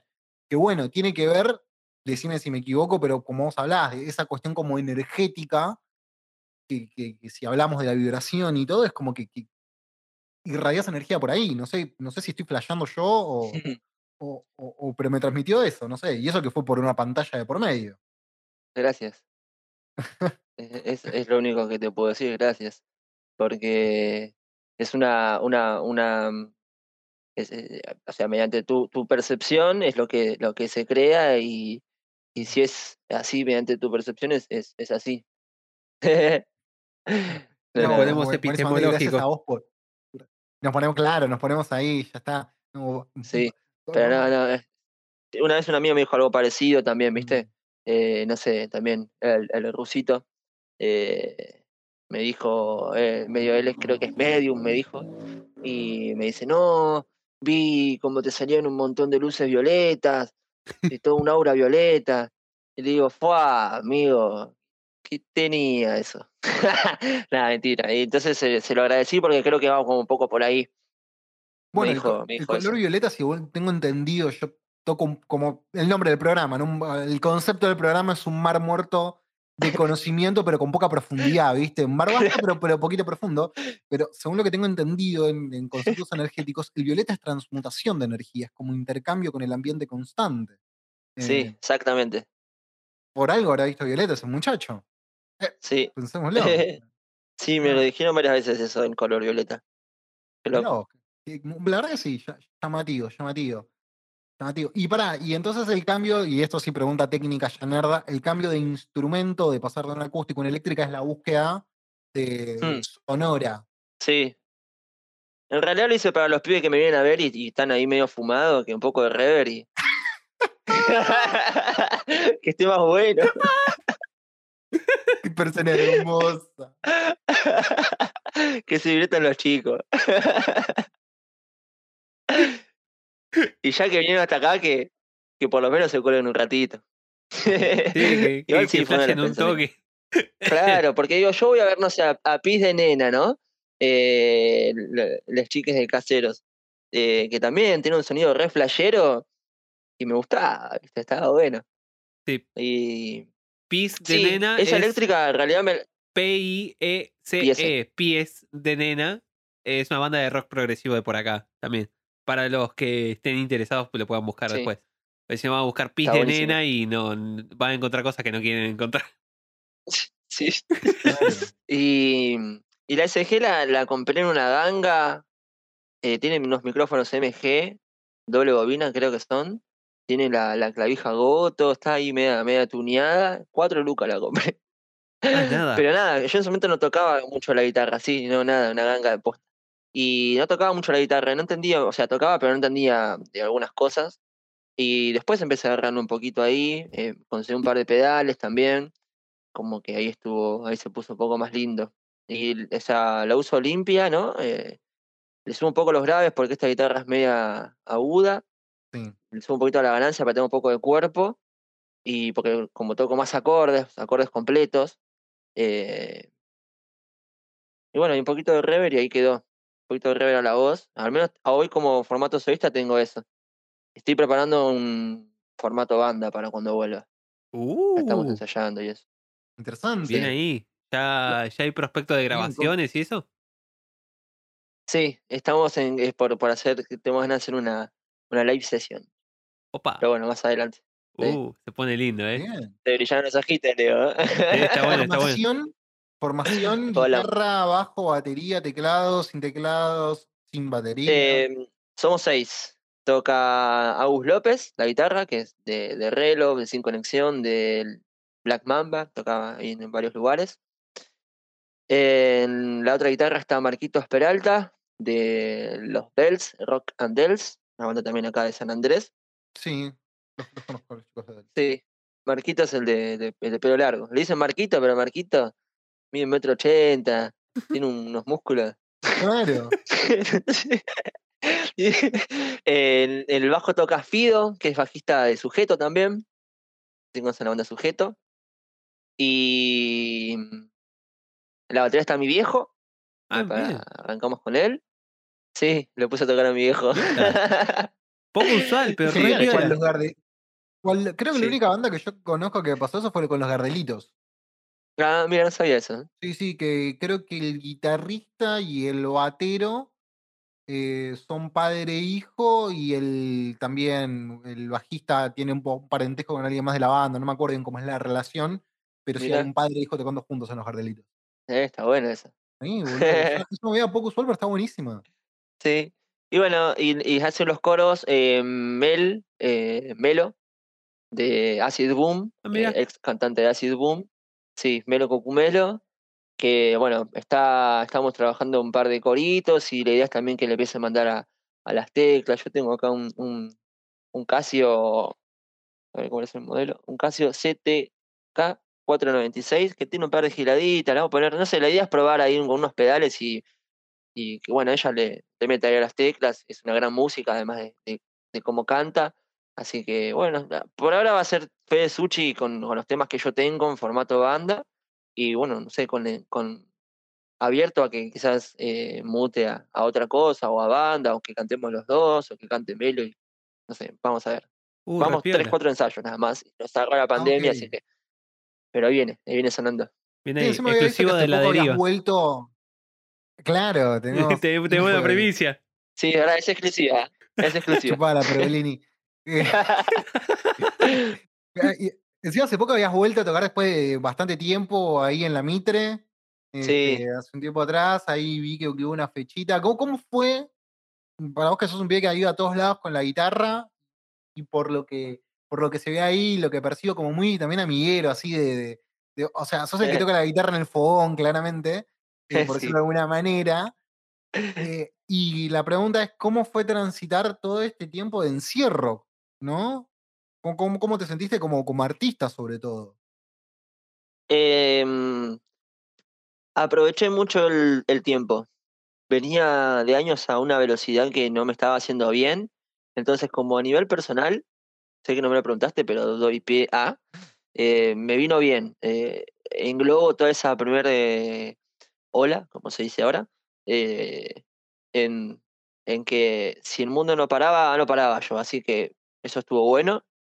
Me, me hizo acomodarme, me, me- dio la posibilidad de poder acomodarme en, varias, en varias categorías de la vida. y a nivel artístico estuvo bueno, empecé a pensar diferente las letras. Quizás las primeras son una más una etapa shakespeariana, ¿no? Tipo de ese, de, ese dolor que deja el, amor y ese, ese fatalismo. Y las segundas ya son eh, preguntas un poco más filosóficas, más de la especie, ¿no? Nosotros como especie humana. eh, ya tocan otros, otros, otros temas. Entonces, me reflejó. Me reflejó eso, ¿no? Eh, me empecé a pensar como humano. Como humano. y después, eh, no sé, ahora me siento raro. es- Estoy un poco más pudoroso con algunas cosas. No sé si tocaría solo otra vez. Eh, si hablan mucho de mí. Ahora me estoy hablando bastante porque me siento acá con, amigos, ¿no? Trabajando con amigos, pero por ahí en otro lugar me, noto que, esquivo el tema, ¿no? Me siento incómodo con, con eh, viste, qué bueno lo que hacés, que- antes como que, ah, qué lindo. eh, se me inflaba un toque el ego. Como hace poco, hace un tiempo murió el ego, estoy en esa construcción de, ah, bueno, ok, va por otro lado y está bien que sea así. Así que estoy como en esa, en esa etapa de... Por momentos eh, confío en, en- lo que dice mi corazón, que, que es la, la base por lo que voy acá en esta vida, caminando, pero después, eh, por momentos digo, "Uh, eh, me olvidé de cantar, me da vergüenza, cosa que me pasaba cuando tenía, sé, 15 años, 16. Pero supongo que es hasta que toque 3, 5, 6, 10 veces y ya está, otra vez. Eh, Simplemente no hacerlo tan seguido empiezan a aparecer giladas en la cabeza. Claro, Es hasta que ejercites de vuelta el músculo de la performance, que te vuelvas a sentir cómodo. Claro, Sí, también es un poco Sí. la agorafobia que nos agarró a todos de estar metidos adentro, tipo, así, tantos meses. mal. O Sí, sí. sea, eh, eh, es raro cómo cambian la- las dinámicas sociales de todo el mundo. Y Mal. ahora encontrarse frente a un mundo que, oh, bueno, salgamos todos afuera de vuelta y va a ser un poco raro un tiempo. Y, y Sí. está perfecto que sea un poco raro durante un tiempo largo. Me parece súper interesante y me sentí muy identificado cuando dijiste, como yo no paraba, tuvo que parar el mundo. Sí, Eh, y, y me, me sentí súper identificado porque en un momento durante la pandemia me pasó algo similar. O sea, para mucha gente fue una cagada y, y a mí en algún punto en lo personal me, me, me vino bien. Eh, y más allá de, la música y todo, ¿no? Yendo por, por, por otro lado, con, con, ese, con ese freno de mano que, que- que encontraste, ¿no? Vos, ¿qué, qué hiciste más allá de la música, ¿no? O sea, ¿O solo te, te enfocaste en la música? ¿O capaz que en la lectura, en alguna otra actividad? Volví a dibujar, que hace mucho no lo hacía. Cuando era, cuando era chiquito tenía de los 8 a los 10 dibujé mucho, mucho. Eh, hoy miro los dibujos y digo, ¿qué? o sea, estaban buenos, eh, me sorprendía, ¿viste? Digo, no, no, qué loco, hoy no lo puedo hacer. ¿Cómo puede ser que los o sea, dibujaba, dibujaba bien en serio? O sea, lo miro y digo, wow, mirá el guachín. Eh, copiaba mucho, me gustaba dibujar las cartas de Yu-Gi-Oh! Me gustaba dibujar los Pokémon, eh, las caricaturas me- de, de coraje, esa me salía bien. Claro. Em, los, después estaban todos los de. Bueno, todos los, sí, todos los Yu-Gi-Oh! los dibujaba casi todos. Y después dibujaba todos los del álbum Cariperas, las figuritas. No sé si se acuerdan de eso. De Lucas No, sí. dibujitos te las sigo, pero el- el- el- no llegué. ¿Para qué voy a googlear caripelas mientras tanto? Sí, buscalo, buscalo, está bueno. Cariperas del deporte. Ese. Que, que nunca lo viste a Lucas Ordóñez en la tele. Era un caricaturista re famoso. Iba a programas de televisión y le hacía caricaturas a famosos, Sí. así en vivo. Y en un momento. eh, Sí, ya, ya lo, lo ubico, lo ubico. eh, en un momento sí, sí, acá- agarró y, y hizo una especie de. varios álbumes de figuritas. Yo, el Caripelas, Sí, de los famosos, creo que fue uno de los únicos que completé. Jamás. sí. Ese y Ea. uno de Tarzán. El hito de Leo. Sí, sí, sí. Claro, estaba el de, el de los deportes, que es el álbum 1, y después hicieron el de los famosos, que es el 2. Sí, sí. El álbum 2. La juntó, ¿eh? Qué, qué La cosa juntó rara. esos años, la juntó. Fue pillo. Sí, pero qué cosa rara que se vuelva tan famoso un, un álbum de caricaturas de famosos. Como un concepto re Sí. raro de venderla a Sí, ¿no? nenes. Por encima no eran que, lo caricaturas como muy. Catenifo López estaba, por ejemplo. Claro, nada que ver. El de deportes tenía sentido, Martín. pero. El deporte está genial. Aparte era de todos, ¿eh? Tenías Sí, Marquito sí. Di Palma, Ortelli, eh, Andrea Gassi, eh, Marat Safin. Eh, Marat Safin, ¿no? no. Es un tenista, sí, Marat Safin. No, no lo encontré, Sí. pero te creo. No lo voy a chequear, Sí, así sí. que confío en Marat vos Safin. plenamente. Uh, me re gustaba cómo jugaba Marat Safin. ¿El ruso era pelado? Sí, era ruso. No, eh, tenía pelo largo. ¿Era El pelado era, que decís vos, era Davichenko, me parece. Ah, así. tenés razón. ¿No? ¿El apellido era ese? No me puedo acordar. Un pelado, hijo de puta, que le ganó al Bandián en una final de la Copa Davis. Me arruinó la felicidad. pelado de mierda. Ah, no, Marat Safin. No, che, che, lindo espécimen de hombre, Marat Safin, ¿eh? Tipo muy Ah, ¿viste? fachero. Tipo muy fachero, me había olvidado de él. Sí, sí, sí. Sí, y la hermana también juega al tenis. Safina, viste que en Rusia las mujeres le agregan la A. Sí, de hecho, yo tengo una amiga que es rusa, eh, que el apellido de ella es Chernaya y el del hermano debería ser Chern o una cosa así.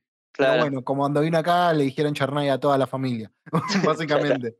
Pero- sí, sí, acá, acá vi la, la foto de, de la hermana de, de, de Marat. Claramente el, el que salió favorecido fue el de, de los dos. Sí. parece. Eh, Sí, sí.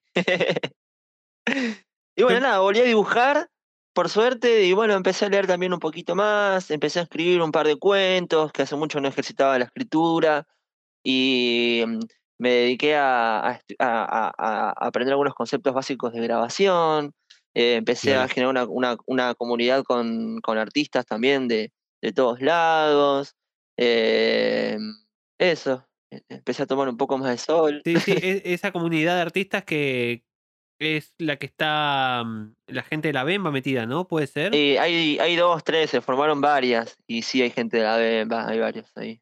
Sí, sí. Después al final tiramos el chivo de todo eso que está metido porque es interesante para buscar Está, después. está el que estábamos nosotros al principio, eh, el, el del movimiento musical de trabajadores y trabajadoras de, de la música. Sí, Bueno, bu- busca otras cuestiones. Y después está el de música y sillones, que ahí ya es un poco más hippie. Ese, ese, ese está lindo. Y sí. gente muy buena, muy talentosa. Siempre dispuesta a ayudar, ¿viste? Eso fue lindo. Bueno, y como para pasar un poco al tema de, del que habíamos decidido hablar hoy, que vos lo, lo, lo venís nombrando como constantemente, esto lo de la espiritualidad de la música y de, de esto del universo, yo sé cero, así que Sí. Corregime. Eh, pero nada, quería que me cuentes un poco cómo es tu cosmovisión de las cosas, cómo es que, Eh. qué es, ¿hay un poder superior o es otra cosa? Contanos un poco porque es bastante particular tuyo, me parece. ¿O de Mm. dónde nace como ese tipo de espiritualidad? Eh, siempre estuvo, desde chico, cuando yo era chico veía cosas, ¿viste?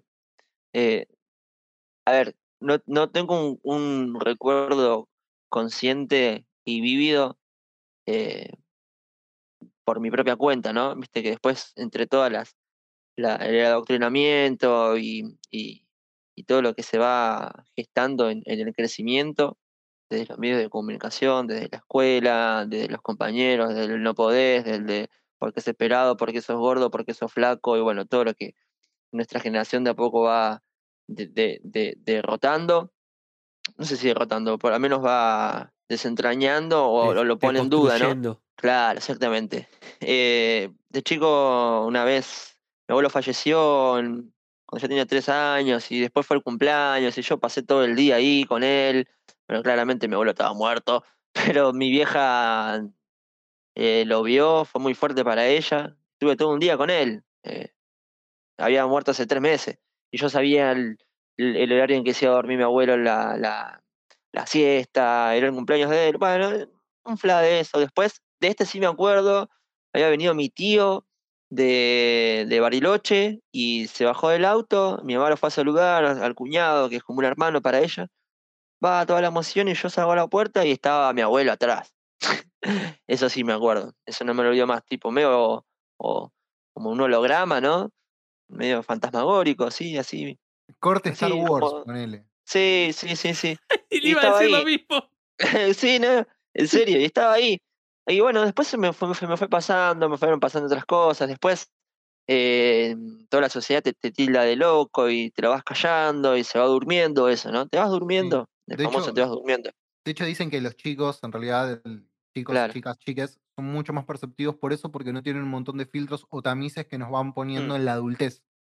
O sea, porque Mm. justamente lo que vos decías, Fede, cuando dicen por ahí eh, que los chicos son mucho más perceptivos, nada, que al principio van condicionando para que los ignoren. De hecho, hay un Mm. montón de, de contenido sobre eso y hay un montón de obras que son de conocimiento, de un consumo culturales masivos que lo explican bastante bien. Por ejemplo, Constantine. Parece que no, Eh, pero dicen, ¿no? no a mí, en su momento, una faceta de que creo que Leo no sabía de mí, esas cosas me llamaron siempre mucho la, la atención, por criarme viendo infinito, probablemente. Eh, claro, pero, Qué. Yo también.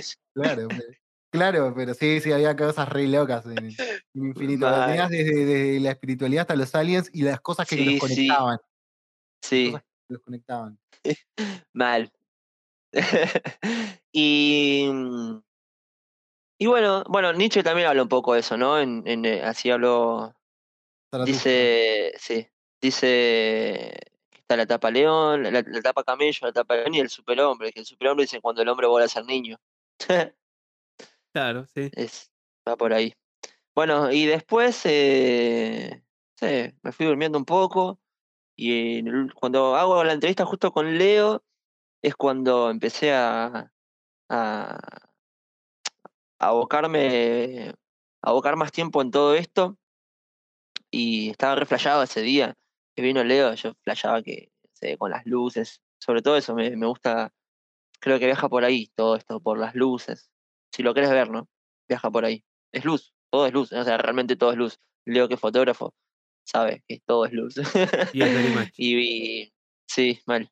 Y entonces lo que creo es que nada, somos humanos, muy chiquitos, somos seres vivos realmente muy chiquitos, muy chiquitos, y vivimos adentro de, de un tipo que tiene forma de pelota y o una tipa o un tipe o no sé, un ser. Una pelota. Entonces, sí, sí, una pelota con vida, que nada más que eh, somos una especie más y, y somos ciudadanos cósmicos y hay gente que vive en otro planeta y gente que anda en aeronaves y nada, y ya, y, y es así. No hay mucha vuelta que darle. Nos preocupamos por el, por el papelito que, que quisimos darle un valor y está bien. Me gusta cuando están esos papelitos en el bolsillo, a quien no. Pero, y sí, sí, no te voy a mentir. Pero bueno, eh, no sé, estamos muy alejados de lo que realmente es, que tampoco sé lo que es igual, pero creo que sí, que es esa, que convivimos con un montón de, tipos de vidas, con un montón de, de dimensiones, y si el humano quisiera entender eso, con- tratar, de conceptualizarlo, eh, nada, podría perder la cabeza en eso. Y los hay, ¿no? Hay un montón de, de, de loqueros dando vuelta. Hay gente que no lo puede soportar, que se le reveló por alguna razón y no lo pudo soportar. Porque es mucho. Yo me asusté cuando estuve cerca de algunas verdades. Entonces dije, no. ¿Te puede contar Prefiero- alguna verdad o es de como demasiado fuerte? Aunque sea un poco para contextualizar, ¿no? Porque Claro, igual también supongo yo que con verdad te referís más a una sensación que a una, Sí, una cosa Sí, tangible, explicable, pero si querés contar un poco de, de la experiencia de cómo fue llegar a eso. Eh, sí, a mí me, me pasó por ahí en una, en una meditación que realmente ese sí fue un fla, loco. No, no, no, no, no hay muchas formas de explicarlo, pero no sé, me fui a un lugar de mi mente en el que había unos seres muy altos, muy altos, no sé, de 8 metros, 6 metros, no sé, así de altos, con unas túnicas muy largas, plateadas, y manos largas, mucha luz, muchísima luz, eh, muchísima luz. Yo estaba en el sillón de casa y me explicaron cómo, cómo de qué iba, qué estaba haciendo ahí, por qué había llegado ahí, y me dijeron, poné toda tu bolsa con, con culpas, con todo lo que habías hecho mal, que momento había hecho las cosas mal con, con algunos amigos, amigas, con seres queridos. Y dejé toda la mierda ahí, lo incineraron con, con luz y me lavaron la frente, la cabeza y no estaba drogado, eso fue lo más loco. Porque por ahí uno dice, bueno, qué sé yo. Yo creo que igual la- las drogas, La, el típico, la típica joda. claro, sí, sí, yo creo que las drogas abren, abren de- determinadas percepciones, lógicamente. Cualquier psiconauta lo puede explicar en sus libros, como por ejemplo Terence McKenna y demás, que ese es el más famoso, ponerlo. ¿no? Eh, y bueno, no sé, me desperté y estaba re piola. Pues, claro, básicamente eso, ¿no? para, para hacerlo un poco más criollo y, y, ent- y entendible, pero no sé, qué sé yo, capaz la flashé lindo y estuvo bueno, Y estuvo sí, bien, o sea, sea verdad o no, y hiciste demás, catarsis, para mí lo fue y me hizo bien. Claro, claro. eran tres tipos ahí, muy altos, yo era chiquitito, no sé si era más de 6 metros, porque era, no sé, no, no puedo explicar, estoy hablando de una playada, pero dije, bueno, ok, ok, ok, hasta acá. Y aparte lo que pasaba era que esa meditación estuvo buena porque era una práctica en la que vos vas mediante la respiración relajando y en un momento todo mi cuerpo estaba dividido. ¿Viste? Tipo las manos así flotando, las manos, el cuerpo, todo, la, la- o sea, por pedazos, ¿no? La primera parte acá del, del brazo, la parte acá, las piernas, el tobillo. Entonces estaba totalmente desarticulado. Mi Claro, materia, la nerdoreferencia es como cuando en Iron Man Tony Stark desarma el Mark virtualmente, vos estabas desarmado en, sí. en el aire, por decirlo de alguna manera. Claro, y después cuando vuelvo hace eso mismo, me dicen con cuidado, eh, me fui armando otra vez, fui como cayendo otra vez al cuerpo, Claro. re flashero. Pero me da Sí. miedo esas cosas igual a veces, entonces no lo hago siempre, Claro. o no estoy ¿Fue, siempre muy con esa. fue una meditación guiada o no? Fue te Sí. mandaste solo. Sí, esa fue guiada, Claro. esa fue guiada, Porque esa fue, en muchas corrientes también, o sea, mu- muchas líneas de pensamiento, no de pensamiento, sí, pero sí relacionadas a lo espiritual, también hablan, no sé si este es el caso, a mí lo que se me viene a la mente es lo que se llaman proyecciones astrales, sí, eh, que hay dos referencias que se me vienen a la mente cada vez que hablo. Una es la película Insidious, la que se conoce acá como La Noche del Demonio, Insidious. Insidious, gracias, Yes. este, que nada, me encantan la- las películas de, de James Wan y me parece una gran película. Y la otra es una canción de Ataque 77 que se llama Onírico. Ahí va. No escuché ni, no escuché ni la vi, así que tarea. una, porque está, los trata muy bien. Onírico creo que es una de mis canciones favoritas en la vida. eh, pero, pero justamente habla de eso. Pero bueno, ¿por qué lo citaba? Porque eso de que vos hablabas de volver con cuidado y cosas por el estilo, también se hace mucha referencia. Lo que trata la película, por ejemplo, Insidious, Insidious, o como se pronuncia, es cuando vos te vas muy lejos y perdés el camino de retorno a tu cuerpo. Es un flash. Claro. Yo creo que eso le pasó a Cerati, ¿eh? ¿Sí? Sí, un día estaba hablando con un amigo y me cayó esa así re loco y dije, bueno, sí, le pasó eso, digo. Claro, No ¿cómo, sé. cómo saberlo? Claro, porque. Se fue de un viaje astral y se perdió. No me sorprendería esos tipos. Sí, Sí, imagínate pero- un día pensando cómo será a ti. Claro, es. Debe sí, ser re sí, flashero. claro, de estar en la cabeza de un tipo como Cerati, por ejemplo, Ah, claro, o o, o Charlie, que, que, que, claro, son tipos a otro, a otro nivel. Sea, es verdad. No son, O sea, uno si- lo, lo ve, y no son terrenales casi. si vos te imaginás un día de él, o, o no sé, se, se despierta el indio y lo primero que piensa que es, bueno, no sé, eso que pensamos o que pensaron ahí en, en su casa, ¿quién, quién, quién escuche? No, no es. Partiendo de esa base. eso, eso no es. Entonces, eh, no sé, debe ser flashero. Sí, habría que ver cómo es el proceso. Porque eh, a mí me obsesiona mucho lo que es el proceso de los artistas para crear. Porque puedes Mm. descomponer un poco cómo es que funcionan las cabezas. Y siempre me sorprende porque resulta ser más normal de lo que parece. Hay mucho de prueba y error. Porque uno los ve súper míticos y decís, puta madre, ¿cómo es que visualiza esta canción tan increíble? O cómo es que pensó toda esta composición increíble. Y es como, ah, claro, hizo 75.000 pruebas antes y de repente encontró la que era. Y eso es un poco eso. De, es, eso es lo que a mí me pasa, que no entiendo. Es esa persistencia hasta conseguir algo tipo terrible. Claro, Eh, muchas, muchas veces yo me, me preguntaba, ¿no? Eh, en su momento el chiste con Pink Floyd decían, no, para pensar esto tenés que estar re drogado. Y después te das cuenta de lo que sea vos, Leo, que no, probablemente no, porque tiene una arquitectura, ingeniería musical complejísima, eh, pero por otro lado es de- de- e- el origen de la idea, quizás, ¿no? O sea, porque eh, eh, la, la parte teórica, práctica de, de la- de cómo llegar a un resultado está. Ahora, ¿no? ¿Cómo surge esa idea? ¿Cómo sabes que es por ahí? Claro, ¿cómo nace esa chispa tan eh, atractiva para perseguirla tanto? O sea, Claro, es- a veces puede ser un accidente, porque puede suceder, pero otras veces no, y decís, eh, coincido con, con lo que dice Leo. Es, es- es una, es una locura. Ahora, ¿y vos crees que toda esta parte, digamos, esta vibra espiritual que tenés vos tan fuerte, influyó en que necesites ser artista?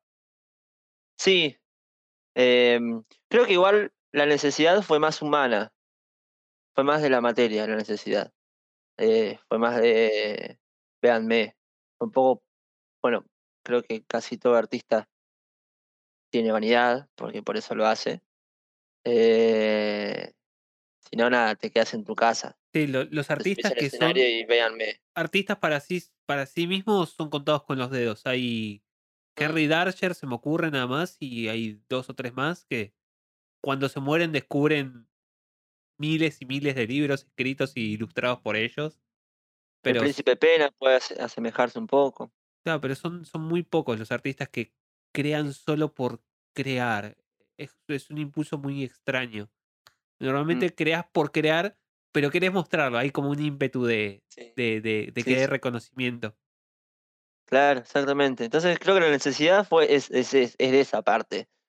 Eh, después hay un, una, una tendencia natural en la que te sentás y lo haces. No, no, no hay un, un- porqué ni un, ni un fin. Yo todas las canciones que hice hasta ahora, casi ninguna fue me voy a sentar y voy a hacer una canción o, o quiero escribir sobre esto. Eh, aparecieron cosas sonando, bajando melodías o alguna que otra frase y se disparó. Y, y yo no hice nada en sí. Yo no, no tengo mucho conocimiento musical, es la verdad. eh, chusmeo, puedo fijarme en alguna que otra cosa, pero soy olvidadizo, soy distraído. Entonces, eh, siempre digo, está bien, sí, fui yo, no es que me voy a disociar totalmente de mi personalidad y mi, y mi DNI, ¿no? o código de barra. ah, no, y- pero, mm, pero sí creo que hay un, hay un, un, un, un tercer elemento o, o algo ahí entre, entre la guitarra y yo, hay algo más. Muy, muy que surrealista tu todavía Yo proceso. soy re guachín. Sí, Sí, sí, Sí, me gusta. muy, muy surrealista. eh, ¿Cómo se llamaba este? la- había una técnica que usaban los, los surrealistas españoles del- de la época de Dalí que Sí. hacían como 30. medi- meditaciones para eh, desconectar la eh, como la parte consciente de la parte mecánica del dibujo y hacían dibujos así Mira. sin eh, sin Pensarlo claro, Claro. Eh, escritura automática creo que se llama Los dejo solos un Wow. segundito. Ahora vengo, el mate y su efecto. Pero bueno, mientras lo esperamos, saqueo un poco. ¿Qué era lo que te quería preguntar? Ay, me olvidé. ¿Cómo, cómo es? Y, si bien nace de algo como más terrenal, el impulso primario de crear música, ¿cómo es que la, es, esta espiritualidad tuya alimenta hoy día? ¿O son cosas que no se tocan? Em, sí, creo que el, alimento de- del, del alma es una tarea que tengo pendiente. No debería hacerlo más. A veces proyecto mi vida, sé que no se debe hacer. No lo hice durante muchos años, pero estoy como un poco diciendo, bueno, a ver qué, qué es lo que puede llegar a pasar o qué quiero que, que pase. Y, y seguramente es una, una tarea que, que a fin de cuentas termine haciendo full, full time. Claro. Me, me encantaría vivir en una, en una cabaña, en una montaña o algo así. Claro, solo un tiempo y decir, "No, a ver qué es lo que pasa, por qué dicen que este es el camino. Eh, porque en teoría para entender la verdad es esa, Buda se fue abajo de un árbol, eh, el otro se fue abajo de una cueva y, y bueno, es esa de, estar solo y pensar y, ver qué pasa y, abrir ahí todos los, sensores y que baje información, verdades y, y demás. Pero por ahora no se tocan mucho. No, O, o es poquito, ¿viste? O dura, dura unos, unos segundos. Dura ahí entre, entre el segundo que, que creo haber terminado la canción o que al menos se formó una estructura y entre que después ya la, la grabé y la escuché una vez. Entre ese, entre ese lapso puede ser que funcione ahí un poco de, de alimento, pero después ya, ya empiezan a, a surgir otras cosas y bueno, ya, ya ahí sí me pongo un poco más eh, a trabajar el tema. En la etapa creativa no, ya lo dejo que, que, que como sea. Después, bueno, sí, Pasa mucho, yo no, no retoco a veces las letras tampoco. No, no, no, no es que ah, si salió así, lo, lo vomité así, lo vomité así. Ahora como no me estoy vomitando mucho, no, no estoy haciendo muchas canciones. Sí. No me vomito encima. ese va a ser el título del capítulo, quiero que lo sepas. Como no me estoy vomitando mucho, no hago muchas canciones.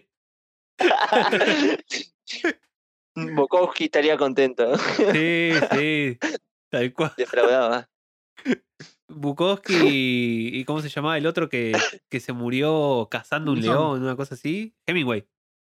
Ah, Hemingway. Sí, uf. Fede, ¿Vieron Medianoche en París? No, no la Sí. vi. La de Woody Allen. bueno. Sí, No la vi. está no buena, vi. ¿eh? Está buena el flan.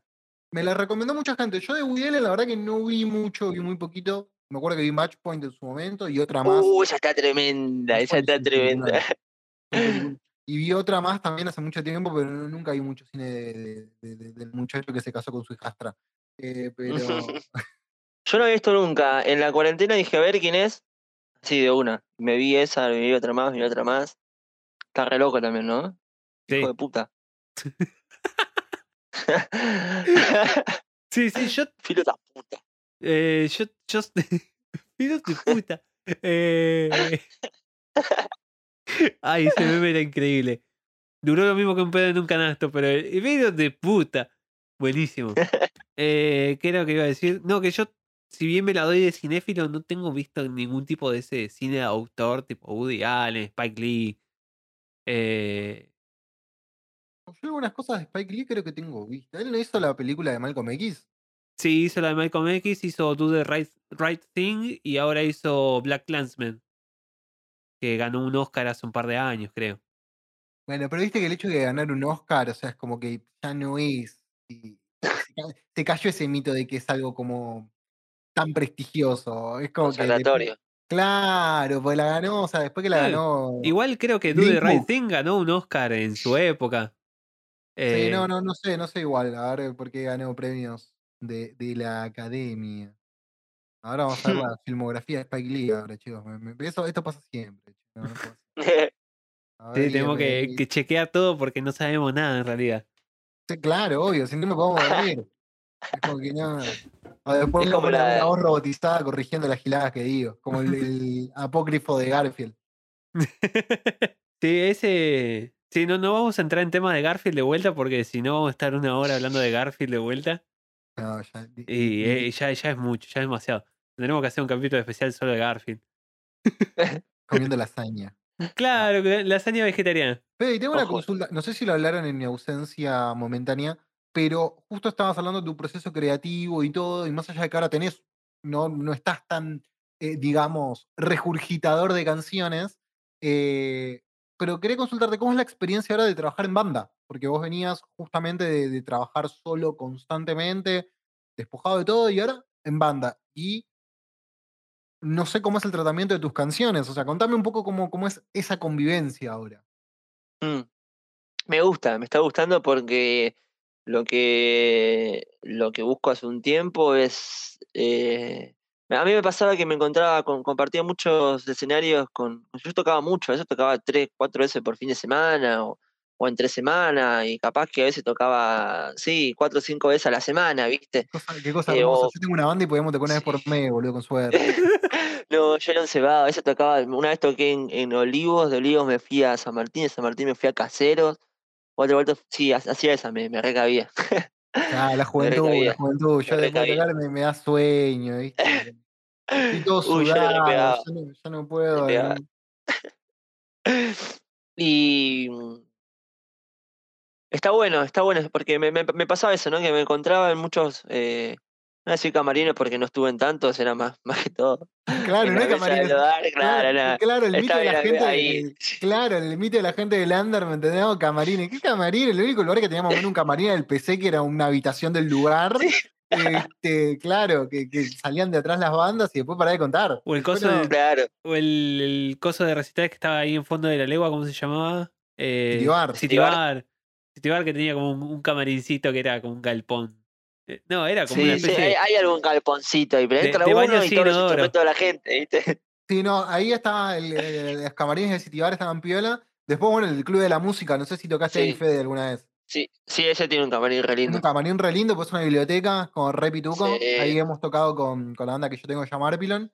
Eh, y además es un lugar que te trata muy bien al músico, loco. Sí. Nos dieron birriti y nos dieron Mal. pizza. Para nosotros era un montón. Y encima, como Mal. nos fue bien con la venta de entrada, nos dieron plata. Nunca nos Sí. había pasado. Planilla, todo, sí, sí, sí. Sí, no, no, Aguante gente, el club. gente hermosa del Club de la Música. Saludos ahí para los chicos, para Blas, para el negro, para Facu. Real G, hay unos pares, son un montón en el club. Tenemos que nombrar a todos. Un programa para nombrar a la gente que trabaja en el club. Claro. Sí, sí. Lo peor es que, ¿verdad? Pero bueno, volviendo a- al tema de, de tu proceso en banda, me decías que lo venís disfrutando. Sí, sí, sí, porque me pasaba eso. eh, me encontraba ahí con, con, con las demás bandas y decía, uy, yo siempre estoy solo. Por ahí me juntaba, viste, con la banda, de- con amigos, con, con los demás. Pero quería curtir un poco eso. En- en- en- cuando era más chico tuve una banda, tocaba la batería ahí, estaba re bueno. Y ahora viene, viene lindo, viene bien. eh, las canciones, lo que tienen, la- las, que yo hago, es que están bastante eh, estructuradas, ¿viste? Ya tienen ahí la forma. Entonces es como, bueno, le agregamos esto que pide la canción. Me parece que cada, cada canción, como ya tienen sus años, cada canción ya tiene ahí Su identidad. familia, todo, ¿sí? tiene su identidad, tiene su impronta, su personalidad, su energía. Anduvieron por muchos lugares, conocen más lugares que yo, las canciones seguramente. Entonces, eh, es como, bueno, a ver, es- escuchamos a la canción. Y, y la idea es, no sé, no, no me interesa que alguien destaque más o menos, sino que la canción salga piola. Entonces, me, me gusta, estoy abierto a, a escuchar. Justo los, los chicos, les chiques que de la banda saben mucho. eh, menos, yo soy el único que no grabo nunca en, en o sea, yo grabé un single ahora en estudio, es la primera vez, o sea, tengo un solo, un solo tema, los chicos grabaron un disco, todos. ¿En dónde lo grabaste? En el estudio Iki Tums de Seba Penela, en Chilaver. Grosso Seba. Bu- buena, Seba. buena data, siempre está bueno. sí, Sí, está acá bueno. viene Seba, el barrio. Seba la. Claro, sí, sí, sí, sí, sí. Seba laburó con, con carajo, ahí también es- filmmaker, fotos, Mirá. ahí. Ah, sí. sí, ya me acuerdo del pibe. Sí, sí, sí. Yo lo conocí. Eh, pibe copado. Sí. Sí, sí, sí, sí, sí. Eh, Sí, sí. Tiene, tiene la personalidad ahí tranquilo como vos, boludo. Sí, es, Sí. Sí, más tranquilo inclusive. Porque yo soy. Sí, mucho más tranquilo, sí. cua- Cuando yo me largo a hablar ahí. soy un salvaje. eh, cuando entro en confianza soy un salvaje, pero el pibe es como bastante, bastante súper tranqui. Sí, sí, sí, sí. Súper chill. Bastante cool, sí. Eh, bueno, grabamos ahí, entonces me apoyo mucho en ellos. Ellos saben mucho de música. Entonces eh, yo, yo les pregunto a ellos. Me cansé de decidir cosas, ¿viste? Entonces, bueno, nada, ahora Te vamos, vamos ustedes. conjunto. Sí, sí, sí. Pongo ustedes, las canciones, ya está. Yo traigo la melodía, la letra, y ustedes arreglense, hijos de puta. No, yo les pago sí. para Sí. eso. Estás viviendo algo que, que no tenías que era una sala de ensayo. O sea, Sí. el concepto sala de ensayo. Uy, sí, qué lindo otra vez. Qué tiene, bello. tiene- tiene- su magia. Sí. Este, Estamos hallando bien lo del Massa, en zona de ensayo 2, San Martín. sí, sí, sí. Qué gran lugar. gran Fenomenal, lugar. dice. ¿Eh? Fenomenal, te dice el Massa. Lo lo único que dice. Fenomenal. El Massa que cuenta la leyenda no le gusta mucho que le digan el Massa. Últimamente, se, eh, ahora cambió el nombre a Juan. Claro, sí, sí. Ya se llama Juan, pero ahora cambió a. Yo- Se ahí retrotrajo el Juan. con, con, sí. con Arpilon tocamos y tienen una. mm, eh, tiene- no sé si harán estando hay unos fichines. O sea, Sí, sí. Y, y nada, ahí tengo uno de mis hitos ahí de, de, de- vida, de o sea, mis hitos de triunfador, que son bastante escasos en mi vida, que jugamos al Kino Fighter y no me pudieron sacar. Pensé lo peor es que no sabía bueno. jugar, pero jugué con que- Leona y la rompía toda. Creo que hay una foto tuya ahí de tipo ganador, dice. Sí, claro, está, está puesta ahí. La, la foto mía ahí. Con más barba probablemente en ese momento. Che, Fede, y más allá de la música, por ahí, ¿no? Alguien me, me comentó, alguien que se llama Leo, en realidad, que también tenés otro proyecto, ¿no? Que más allá de la música y todo, que tiene que ver con la indumentaria, ¿puede ser? Sí, Sí, sí, con tirar un poquito y. Con él y mi novia, que ella es también arte artista, eh, gestora cultural en el barrio, tiene una compañía teatral independiente que se llama Keyclown, que Keyclown también me ha sido muy importante en, el- en mi proceso. Prácticamente fueron los que me dieron todo el espacio y, y todo, me compartieron todo su público, así que bendiciones para ellos. Em, y bueno, con ella tenemos ahí, vendemos ropa, sí, tenemos unas, unas remeras de, de dibujitos. Bueno, ahora sa- sacamos unos buzos con unos diseños de Salik, otro rapero diseñador. Eh, Mi amigo de la casa. Que seguramente está escuchando. Sí. Creo que de vez, en, de vez en cuando comparte el programa. Así que Sí, Salik, Salik, saludos. Hermoso, Salik, te queremos está, mucho. está en todas Salik, olvídate, alto artista, una gran persona, un Sí, gran sí, corazón. ya algún día lo vamos a invitar, porque se queja de que le hacen Uy, mal las sí. entrevistas, el pelotudo, y nunca me cuenta a mí entre las buenas entrevistas que le hicieron. Eh, le mirá, voy a cagar pata de culo. Bueno, pero ¿quién dice Así que yo sido buena la tuya? ¡Ah! Ah, me chupa un huevo. Uy, esa estuvo re buena. Salik tocó la guitarra y se, se la- Sí. se las mandó. Muy profesional. Sí, sí, sí, sí, completamente. El pibe tiene, ¿cuánto? ¿19 años? Pa- Parece de tu Sí, edad, sí, habrá, habrá cumplido 19. Ah, sí, literal. porro, no seas malo. No, no, esperá, sí. Ahora que lo veo, es como una versión, es como tu hermanito menor. Parece como tu hermano, Salik. ¿Para de quién? ¿De feo mío? Pues Tuyo. monitor y estamos los dos. Tuyo, tuyo. No, es que hay una realidad. Yo tengo una cara bastante genérica, ¿eh? O sea, aquí No, hay no, pero tipo- doppelgangers por ahí. Mismo tipo de serio. barba, Sí, eh, morochito igual. sí, es que tengo una cara genéririca, boludo. En serio. O Vamos sea, a hacer yo un me, edit de ellos, claro, yo, yo me, yo me tatué para que mi vieja me reconozca, ¿entendés? En la calle. Iba dando no, vueltas pero- tocándole el hombro a gente, no te reconocía entre la multitud. Claro. No, boludo, pero de- más de una vez me pasó, de en serio, me pasaron fotos, loco, ¿este sos vos en un boliche? No, no soy yo, es muy parecido, pero te juro que no soy yo. Jamás me pondré una camisa blanca y estaría en un boliche. La- o sea, pueden suceder las cosas, pero nunca combinadas. Qué bárbaro. Así que bueno, sí, vendemos ahí unos busitos, unas remeras. ¿Cómo se llama el, Como- el- el proyecto? ¿O cómo te podemos encontrar ahí? ¿O ¿Les podemos encontrar? ¿En Case. redes? Case como llave, gang. Gang sería de, de banda, ¿no? De, Sí, de, de gangues de, de. ¿cómo se llama? Gangster, eh, pero de, de gang. Gang Bang. Ah, no. No, no, eso no, eso no. No. Case, es, claro, es case-bajo gang con doble G, ¿no? Sí, señor, así es. Perfecto, ya lo estamos haciendo en redes, invitamos a todos a que también lo, lo hagan. Exacto. Que nada, con compartir quizás ya están ayudando un montón. Encima están re buenos, chabón. Eh, está bueno, ¿viste? Eso los hace. Los, los cranea Eli. No, no, pasión por la de remera de Billy Mandy. Eso está buenísimo, ¿viste? Está genial. No, Está y hay muy una de Happy. Tree Friends, ya está, listo. Después te hablo por privado. dale, dale. una. Pero bueno, ya vamos como una hora y media eh, ya charlando de boludeces. Creo que llega la hora de pasar al a, a uno de los temas principales que también habíamos propuesto hoy, que siempre hablamos de algún disco acá en el, en el programa. Y esta vuelta te preguntamos a vos qué disco te gustaría hablar un poco, charlar un poco.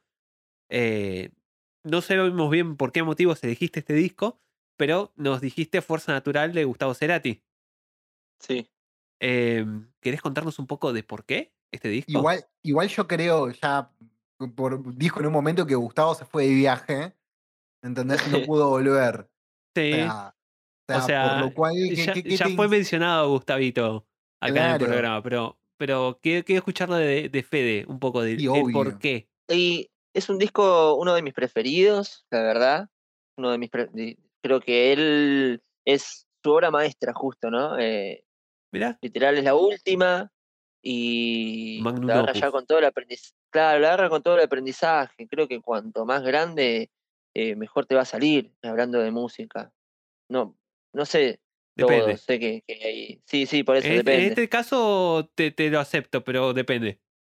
Sí, no, es cierto, es cierto, es cierto, depende. Sí, es verdad, capaz algunos han recibido la iluminación de, de más guachos, es verdad, es cierto. Pero bueno, Gustavo creo que ahí hizo como una recopilación, o sea, eh, en cuanto a las sonoridades, Súper variado. no, no Eh, paran, no, apar- no paran de aparecer sonidos, no paran de aparecer sonidos. Y vos decís, aguantá, o sea, no, no, no, no, es, es, un laburo eh, de científico, eh, de científico. Y después la letra va por un camino, en sí, la- la- las temáticas de las letras van por un camino, me parece muy avanzado. Creo que es como va a terminar pensando en algún momento la humanidad. Eh, porque cre- creo que la luz va a ganar siempre, eh, al fin de cuentas va a terminar ganando. Tiene que convivir todo el tiempo con, la oscuridad, con todas esas cosas, ¿no? Eh, hablo así en términos como para englobar, eh, eh, para no decir mal y bien, porque si no entramos en un terreno filosófico y entramos a preguntarnos qué es el bien y qué es el mal, y empezamos a preguntar qué es el sentido común, y bueno, ya nos vamos al carajo, pero em, me gustaría hablarlo porque habíamos mencionado la espiritualidad y creo que este disco va por ese camino. Él empieza a tocar de amores, de amores y vidas pasadas, de mágico, del universo, eh, de lo natural. Dice, el primer tema es fuerza natural y dice, cambiará con el mar lo que siento, es fuerza natural. Eh, cambiará con el mar lo que siento. Es lógico que si está todo alterado yo me sienta alterado. Es lógico que si hay un eclipse yo me sienta raro. Porque es lógico. Porque somos seres sensibles. A la luz, a las cosas, a los movimientos, a, mm, a, la fuerza de los planetas, a, porque es algo no, lógico, porque es la definición de lógica que, hicimos es otra, pero sí es, es, este, es natural. es fuerza natural. Sí, yo vi en, Wikipedia, porque la investigación que, que hago sobre los discos es como muy por arriba, pero en la, en la wiki de, de este disco hay una cita de Gustavo Cerati que habla sobre eh, el concepto de la fuerza natural, que dice, no es un disco sobre ecología, si bien tipo, el mundo Mm. está atado a la ecología y no se, no se puede dejar de, percibir eso. eh, con fuerza natural se refiere a otra cosa, como una especie de ímpetu, de energía que eh, trata de traducir él. Él dice, me cansé de hacer singles, voy a hacer un disco que funcione como entero, como disco de Mm. viaje. eh, Pero es un concepto que- más holístico. de- claro, Sí, como, como más de fuerza traduciéndose a eso, como ese, e- ese movimiento de tema a tema, por ejemplo. Claro, sin dejar, Sí. sin, sin ser un disco conceptual, porque no, no tiene esa estructura. No, es cualquier cosa menos conceptual este disco. Por eso, Sí, no, no, no, no, no lo tiene, eh, pero, pero se entiende. Algo que tiene este disco que a mí me llamó la atención y, y lo linkeo automáticamente con el hecho de que Fede comparte banda con, con- con su viejo, cosa que no es frecuente, que también en este disco, por ejemplo, Gustavo tiene varios temas compuestos con Benito. Ah, mira.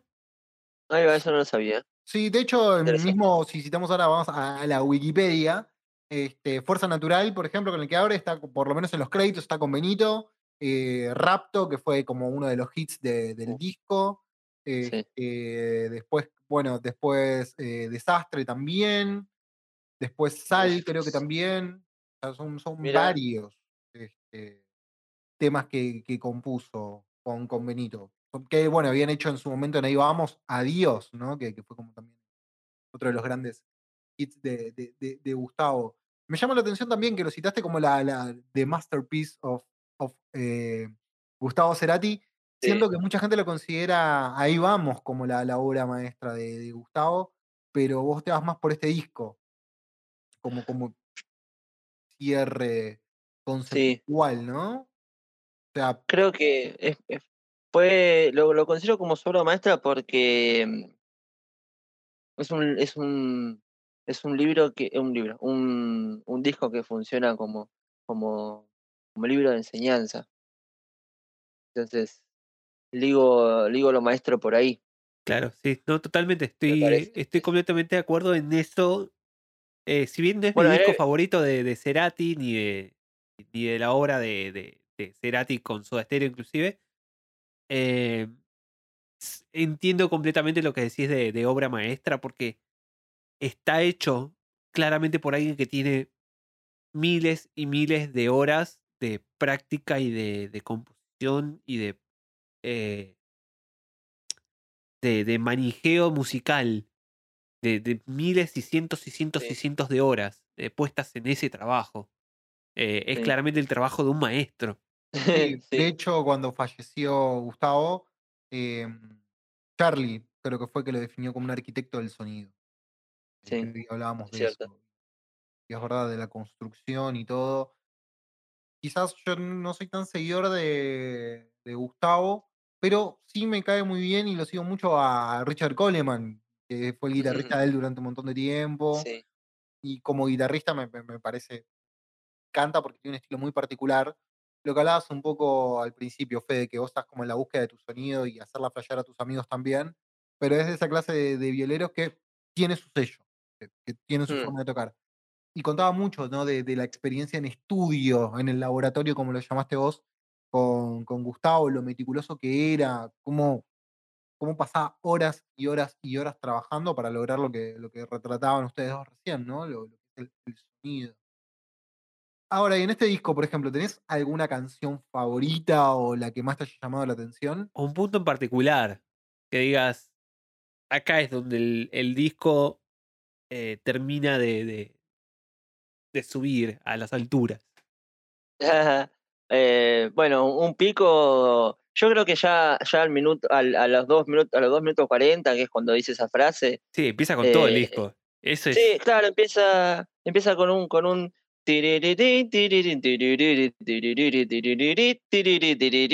Son creo que dos, dos, tres acordes tranca y un arpegio que no es muy complicado, pero cuando dice la frase ya, la, que decía recién, cambiará con el mar, con, eh, cambiará mm, con el mar lo que siento es fuerza natural, ahí ya dice, ah, bueno, ok, eh, estamos hablando de esto.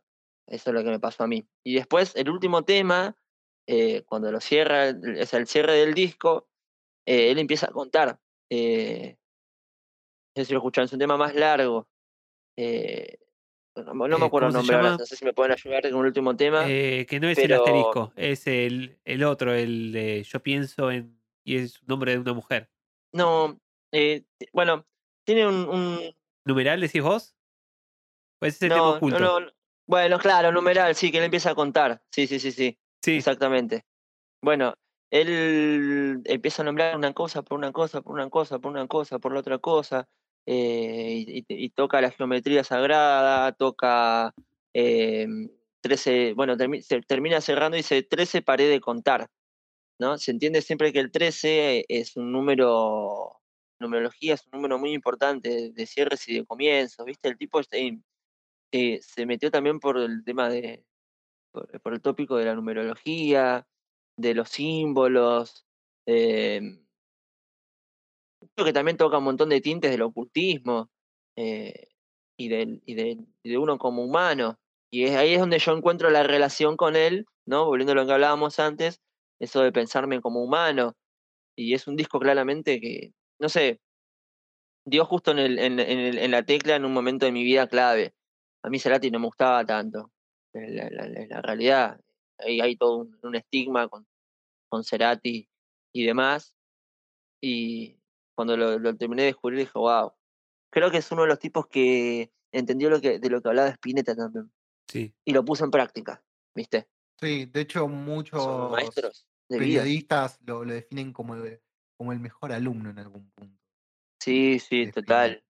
Sí, sí, pero porque Sí, sí. aprendió todo, entendió todo lo que iba a Spinetta Sí. y lo llevó a su costado y lo hizo suyo. Claro, y no, sí, no sí, resulta una copia. Y es increíble No. ver la superposición de los dos artistas y hasta qué punto empiezan a tocarse.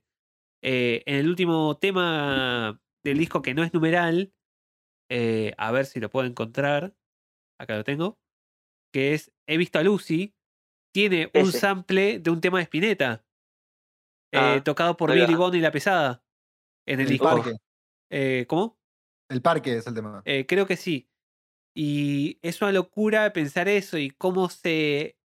eh, ¿Cómo era Cementerio Club? Es el tema que hace Cerati. Sí, Eh, sí, en T para 3 en la versión de MTV, que no. Sí, Claro. en la de Confort y Música para Volar. Sí, Pero lo loco de cómo esos dos temas se juntan Sí. tan perfectamente. eh, y que res- o sea, una vez que lo escuchás, son dos temas separados, pero ahora son uno solo. Y, Hmm. y siempre que los escuchás por separado les falta algo, porque ahora la identidad es esa versión que es combinados y es increíble.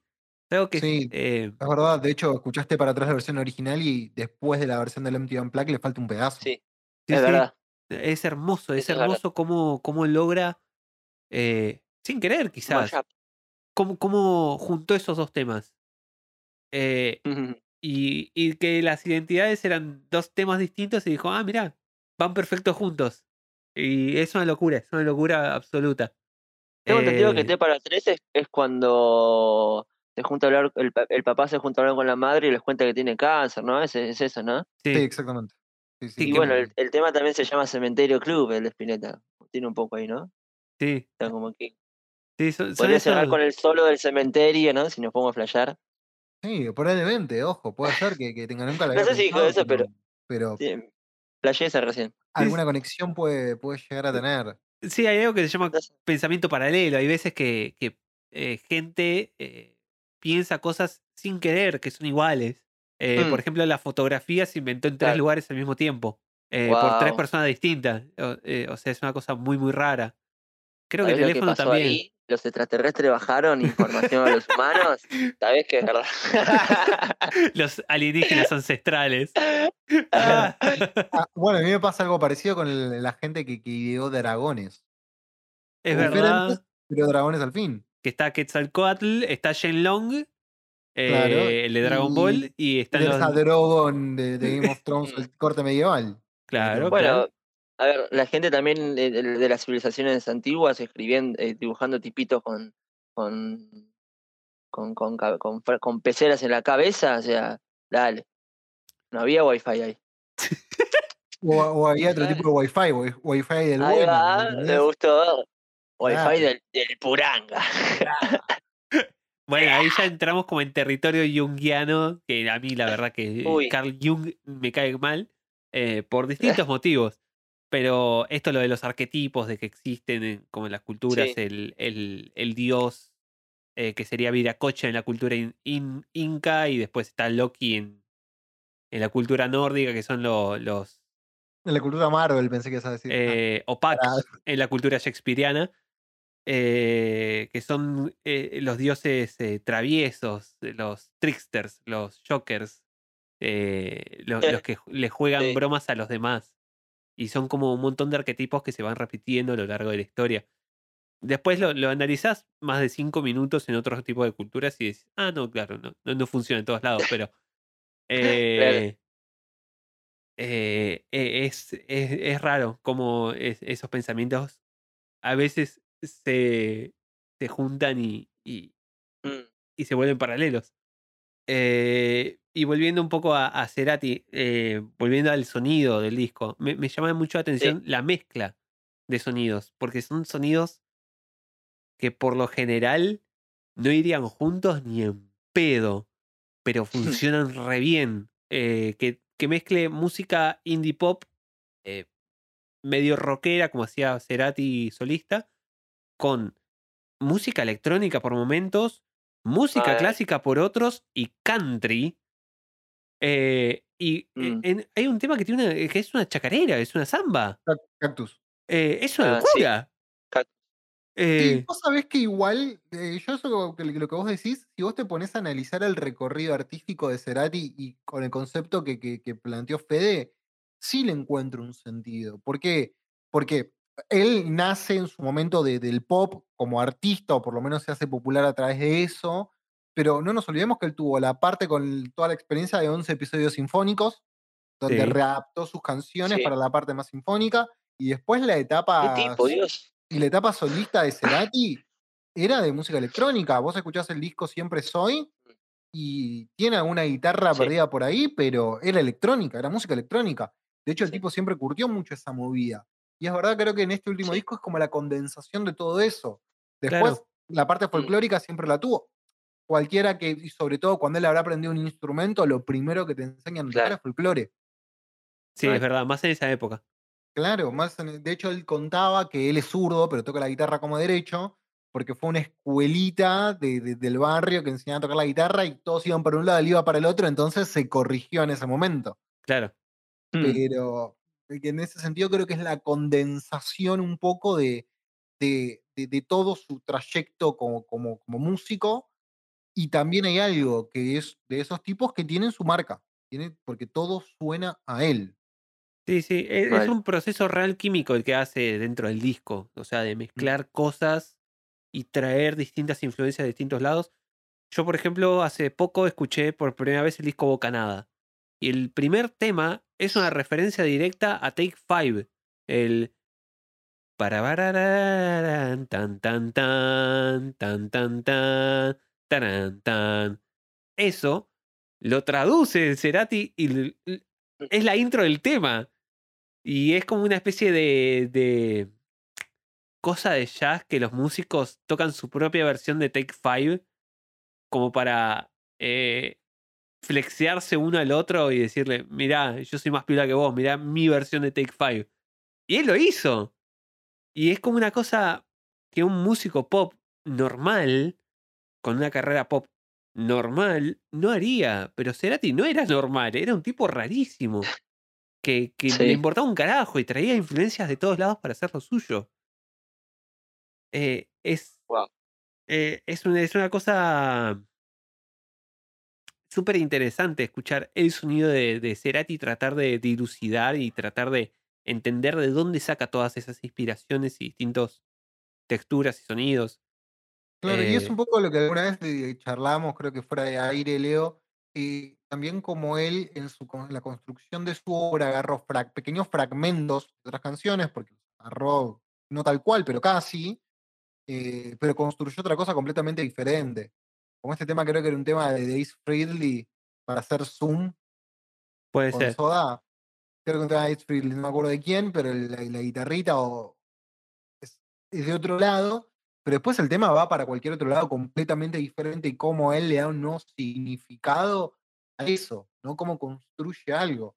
Porque me acuerdo que Pil de los Violadores lo denominó un ladrón de guante blanco, pero de manera bastante injusta si te pones a pensarlo, porque no sé, es como que el chabón agarró la yerba mate e hizo una gaseosa. O sea, Aguante la nativa, pelotudo. ¿Qué me vas a decir? ¿Que no estaba buenísima? Me acordé de la nativa, no la, no la recuerdo, Leo, no la recuerdo, no puedo decirte que estaba rica o no. Yo sí. Pero a lo que pe- Yo la mantuve durante seis meses esa gaseosa, solo yo. Claro, creo que por vos no, no duró un mes menos en las góndolas. Eh, pero mm, el concepto es de agarrar algo que ya existe pero hacer algo completamente nuevo, ¿no? Y tenía mucho eso, y es que aparte de esa alquimia que vos hablabas, Leo. Igual creo que, que casi todos los compositores, al menos de este siglo y del anterior, somos eso. Porque ya está hecho. Claro, sí. Hay mucho que ya está Eh, hecho. O sea, creo que es mucho más difícil innovar en nuestra época que por algo, la, por algo la mejor música es la de los 70 y los 80. Y sí, Ah, en la en música común, occidental más o hay. menos, ¿no? Quiero decir, no que no, no es mi como concepto del general ni que sea la verdad, pero a la mayoría le gusta más esa música, la de antes. Eh, no sé, creo. Y una vez leía, hay un libro de, de Inamu, eh, una vez estaba en- justo en el sur, en Bariloche, y había una charla que daba, em, ay, ¿cómo se llama este muchacho? Se me fue ahora de la cabeza. Eh, bueno, voy a seguir así, no- el de la marcha a la bronca. Eh, Lo más cha- eh, me sale Piero. Pero te- no, Miguel, Miguel Cantilo. Sí, Miguel Cantilo. Miguel Cantilo. Eh, y él escribió un libro para Inamu en el que habla de esto mismo, ¿no? Dice, cualquier compositor hoy día es, como, bueno, siempre fue así, dice, para él, ¿no? Eh, vas armando rompecabezas porque escuchaste esto o hasta de forma inconsciente, o sea, puede hacerlo de forma consciente, como, capaz como Cerati, que, lo agarraba y lo, hacía, pero después también de forma inconsciente, capaz yo hice una melodía, o las melodías que yo hago son muy el estilo de Calamaro y de Fito, o hasta de Tambiónica, que lo he escuchado mucho también, entonces cumple ese estilo y digo, bueno, ok, está bien, esta canción la creé yo, pero no sé si el estilo o la, o la, o la, mm, el, el grado de los acordes o, o lo que sea, ya, ya estaba ahí, simplemente lo armé de forma diferente. Eh, al menos eso, eso, eso creo. No, Y después, ver, bueno, cada uno se zarpa y le pone lo suyo, ¿no? Después los, es lo mismo eh, lo suyo del, de, de- no, lo, lo propio, digo, de, de, una banda que tiene menos llegada y menos repercusión que, que Soda Stereo, que el mismo Cerati. sí, también hay algo muy real que. ¿Cuántas notas hay en el alfabeto eh, musical occidental? Hay 12 notas. 12, ¿no? Sí. Eh, son 7 notas y 5 sostenidos y bemoles. Es- Son 12 notas que si haces la cuenta hay alrededor de 4, 479 millones de combinaciones posibles. Es un número finito. Tiene un principio y un final. Y más, allá- más de esas combinaciones, eh, no hay. Entonces, en algún momento vas a, a tocarte en territorio de que alguien ya compuso. Porque Claro. la, la misma naturaleza de la música. Eh, Pero, ¿cómo es que vos transformás eso que quizás alguien ya tocó ese acorde? El La sostenido lo tocó alguien antes que vos. El La sostenido, dije, qué bestia. Eh, la mayor ya lo tocó alguien antes que vos. Pero, eh, Igual, la, igual la sostenido eh, existe. No sé, no sé, no tengo ni idea. Sí. Yo no toco sí. ningún instrumento. Eh, se hace un tutupá en la, en la batería, si querés. Eh, Es un montón. Pero un La menor ya lo tocó alguien. A la menor también ya tocó un montón de gente. ¡Ah! ¿Por qué dije ese chiste? ¡Ah! Merezco morir. No, pero un La mayor ya lo tocó alguien. C- Cerrame la mesa 4.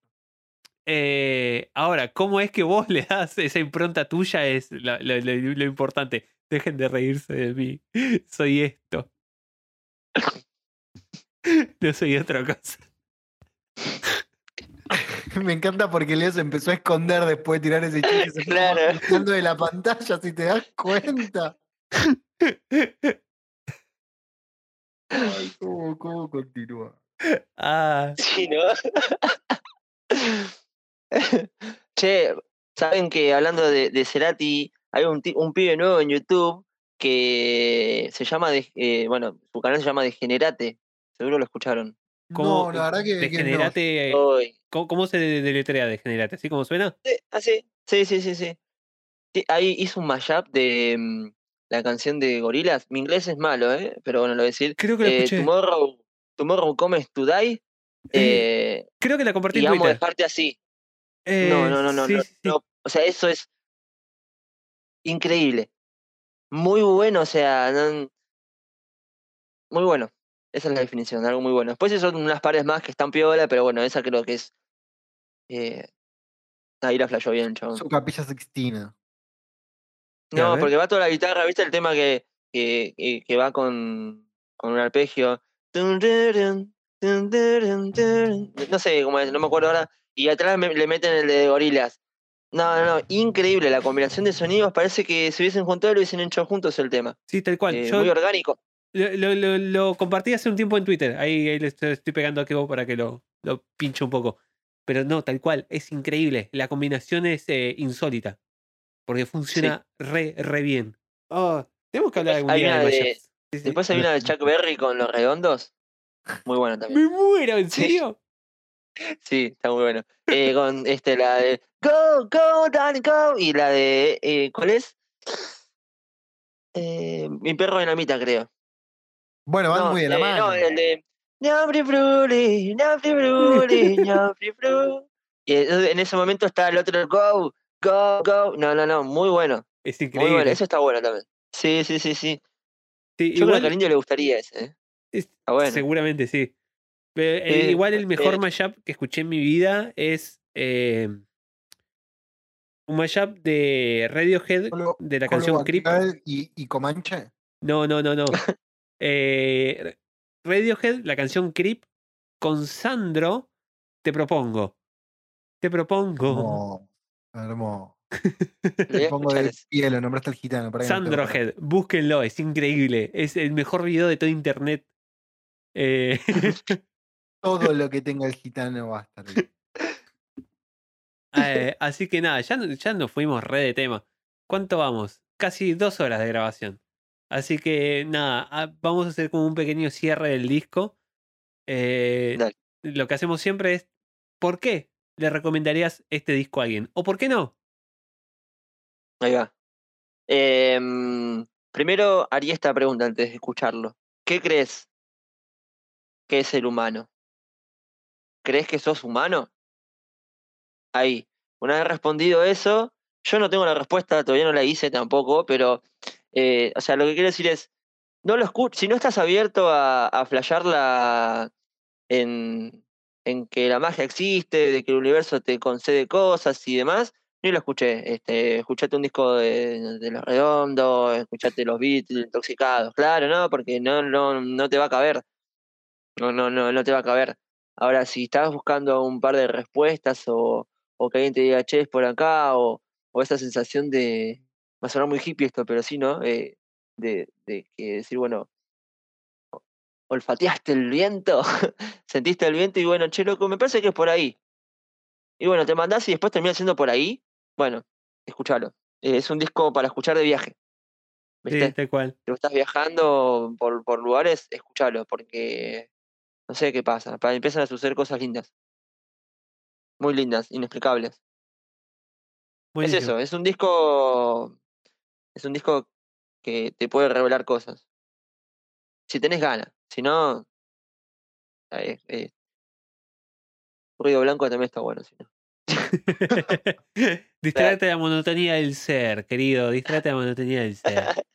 Pero bueno, entonces ya lo escucharon a Fede. Vayan, vayan a, a flashear cosas y a escuchar a Cerati. Déjense echar las pelotas un rato. ¿Por qué no autodescubrirse?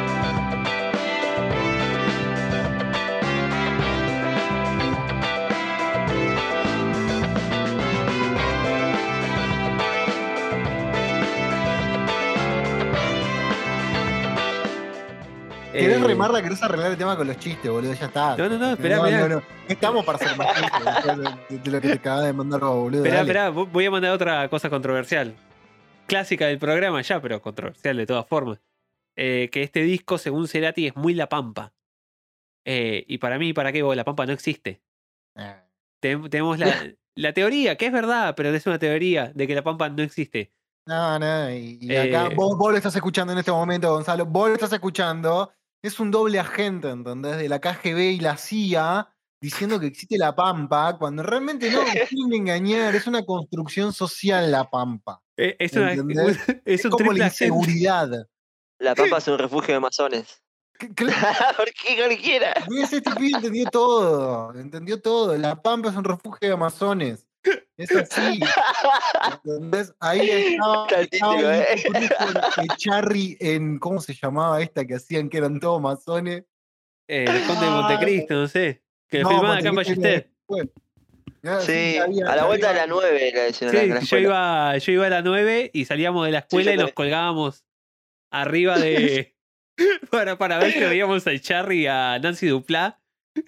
Uy, yo hice lo mismo, amigo. Entonces estuvimos por ahí, mirá. El elegido era el delito Cruz con el Charry, no, no era Montecristo. eh, Así que se colgaron en, en otra serie.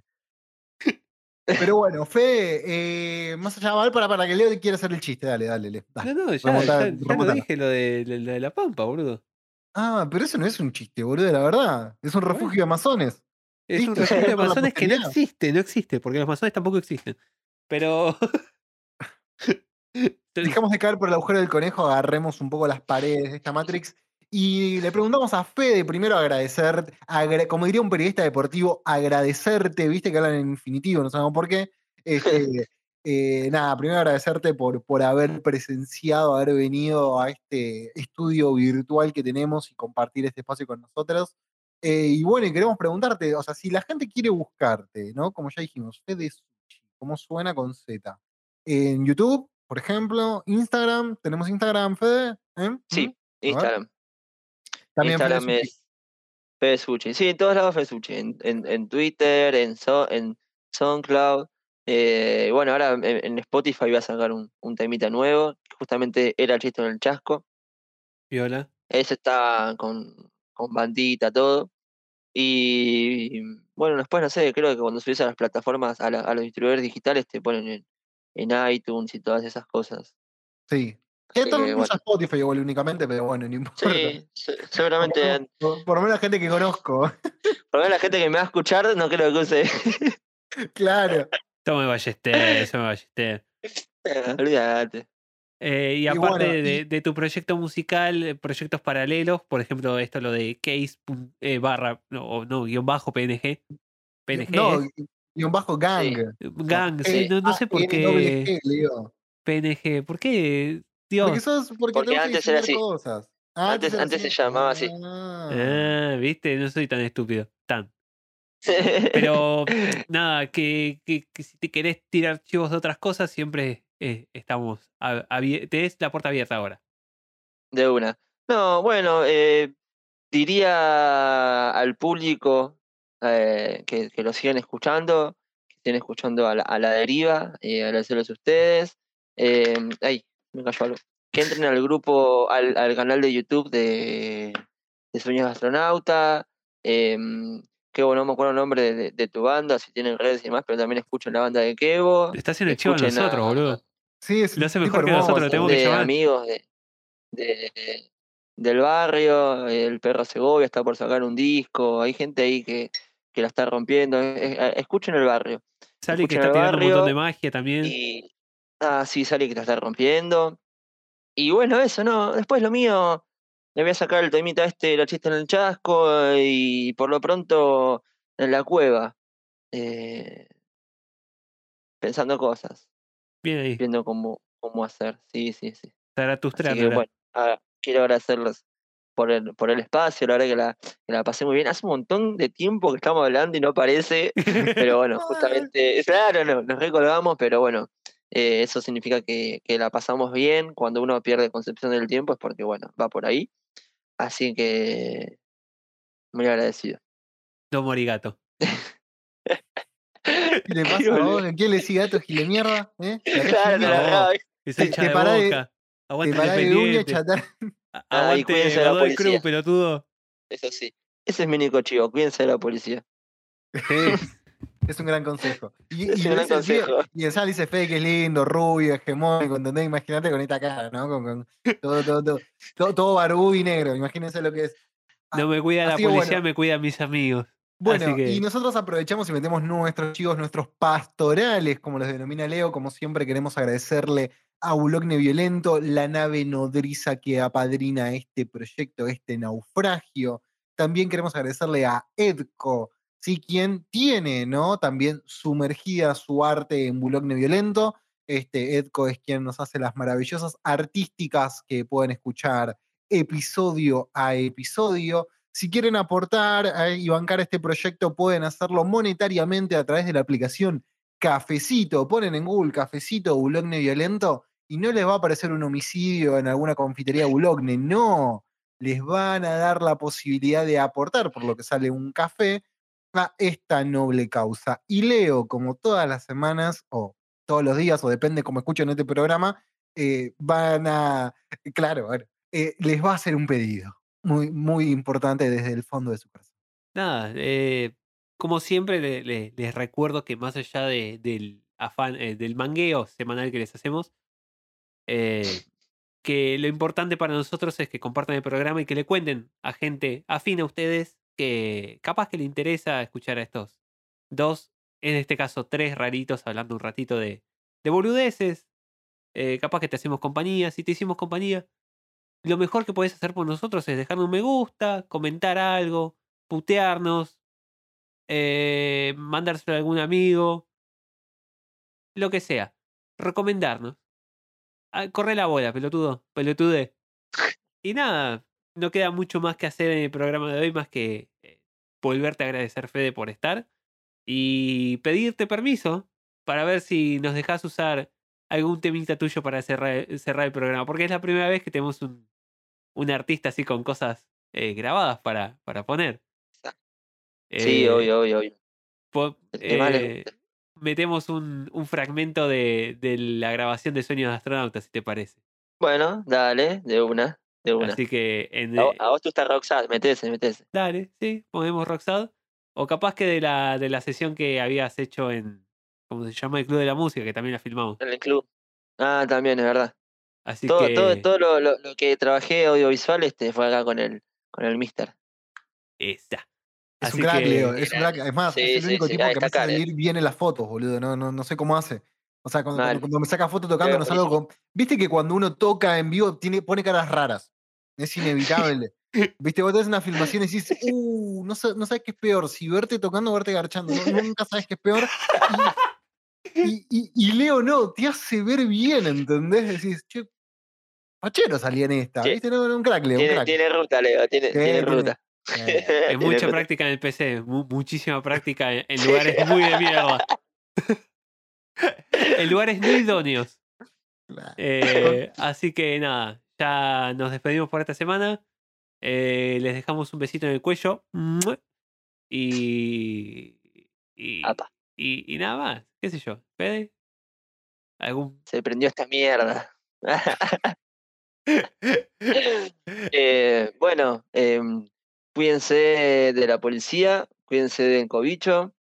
eh, y hasta ahí. eh, mucho amor para todos. Eso es lo que cura todo, en Bueno. teoría. Utópico, pero me quedé escuchando a John Lennon. ¿Qué esperan de mí? Sos comunistas, comunistas son. ¿Qué dices? ¿Que hay un fantasma en mi pieza? Bueno, mi nombre es Fede Suchi y ahí me pueden buscar si les gustó y un par de cositas.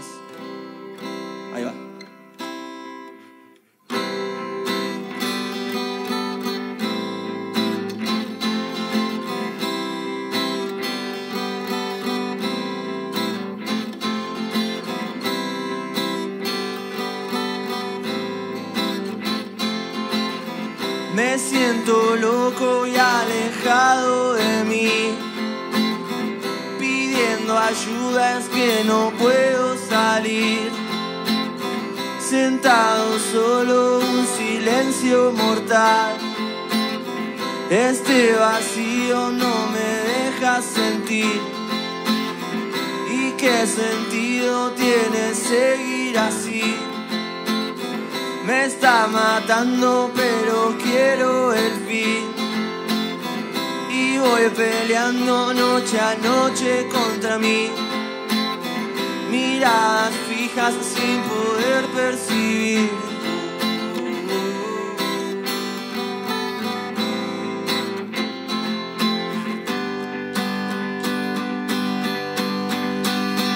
No puedo ver Amanecer, adentro hay tanto que encender. ¿Qué voy a hacer?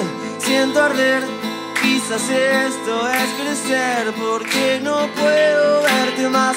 En la ciudad no puedo amar, no puedo ver amanecer. Adentro hay tanto que encender. ¿Qué voy a hacer? Siento arder. Quizás esto es crecer porque no puedo verte más. En la ciudad no puedo amar, no puedo ver. Gracias.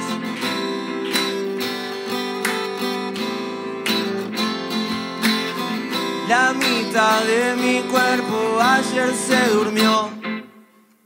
Me ves perdido, pero está todo ok. Que siga el baile, yo voy a enloquecer. Esta influencia me hace verlo al revés. Voy palpitando este amargo final. Miro mi vaso, hay un fracaso total.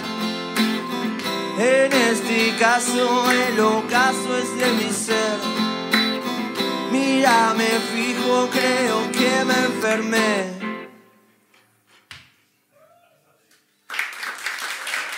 No puedo ver amanecer, adentro hay tanto que encender. ¿Qué voy a hacer?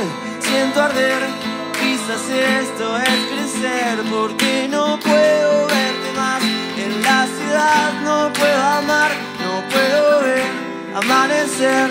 Adentro hay tanto que encender, ¿qué voy a hacer? Siento arder, quizás esto es crecer, porque no puedo verte más. En la ciudad no puedo amar, no puedo ver.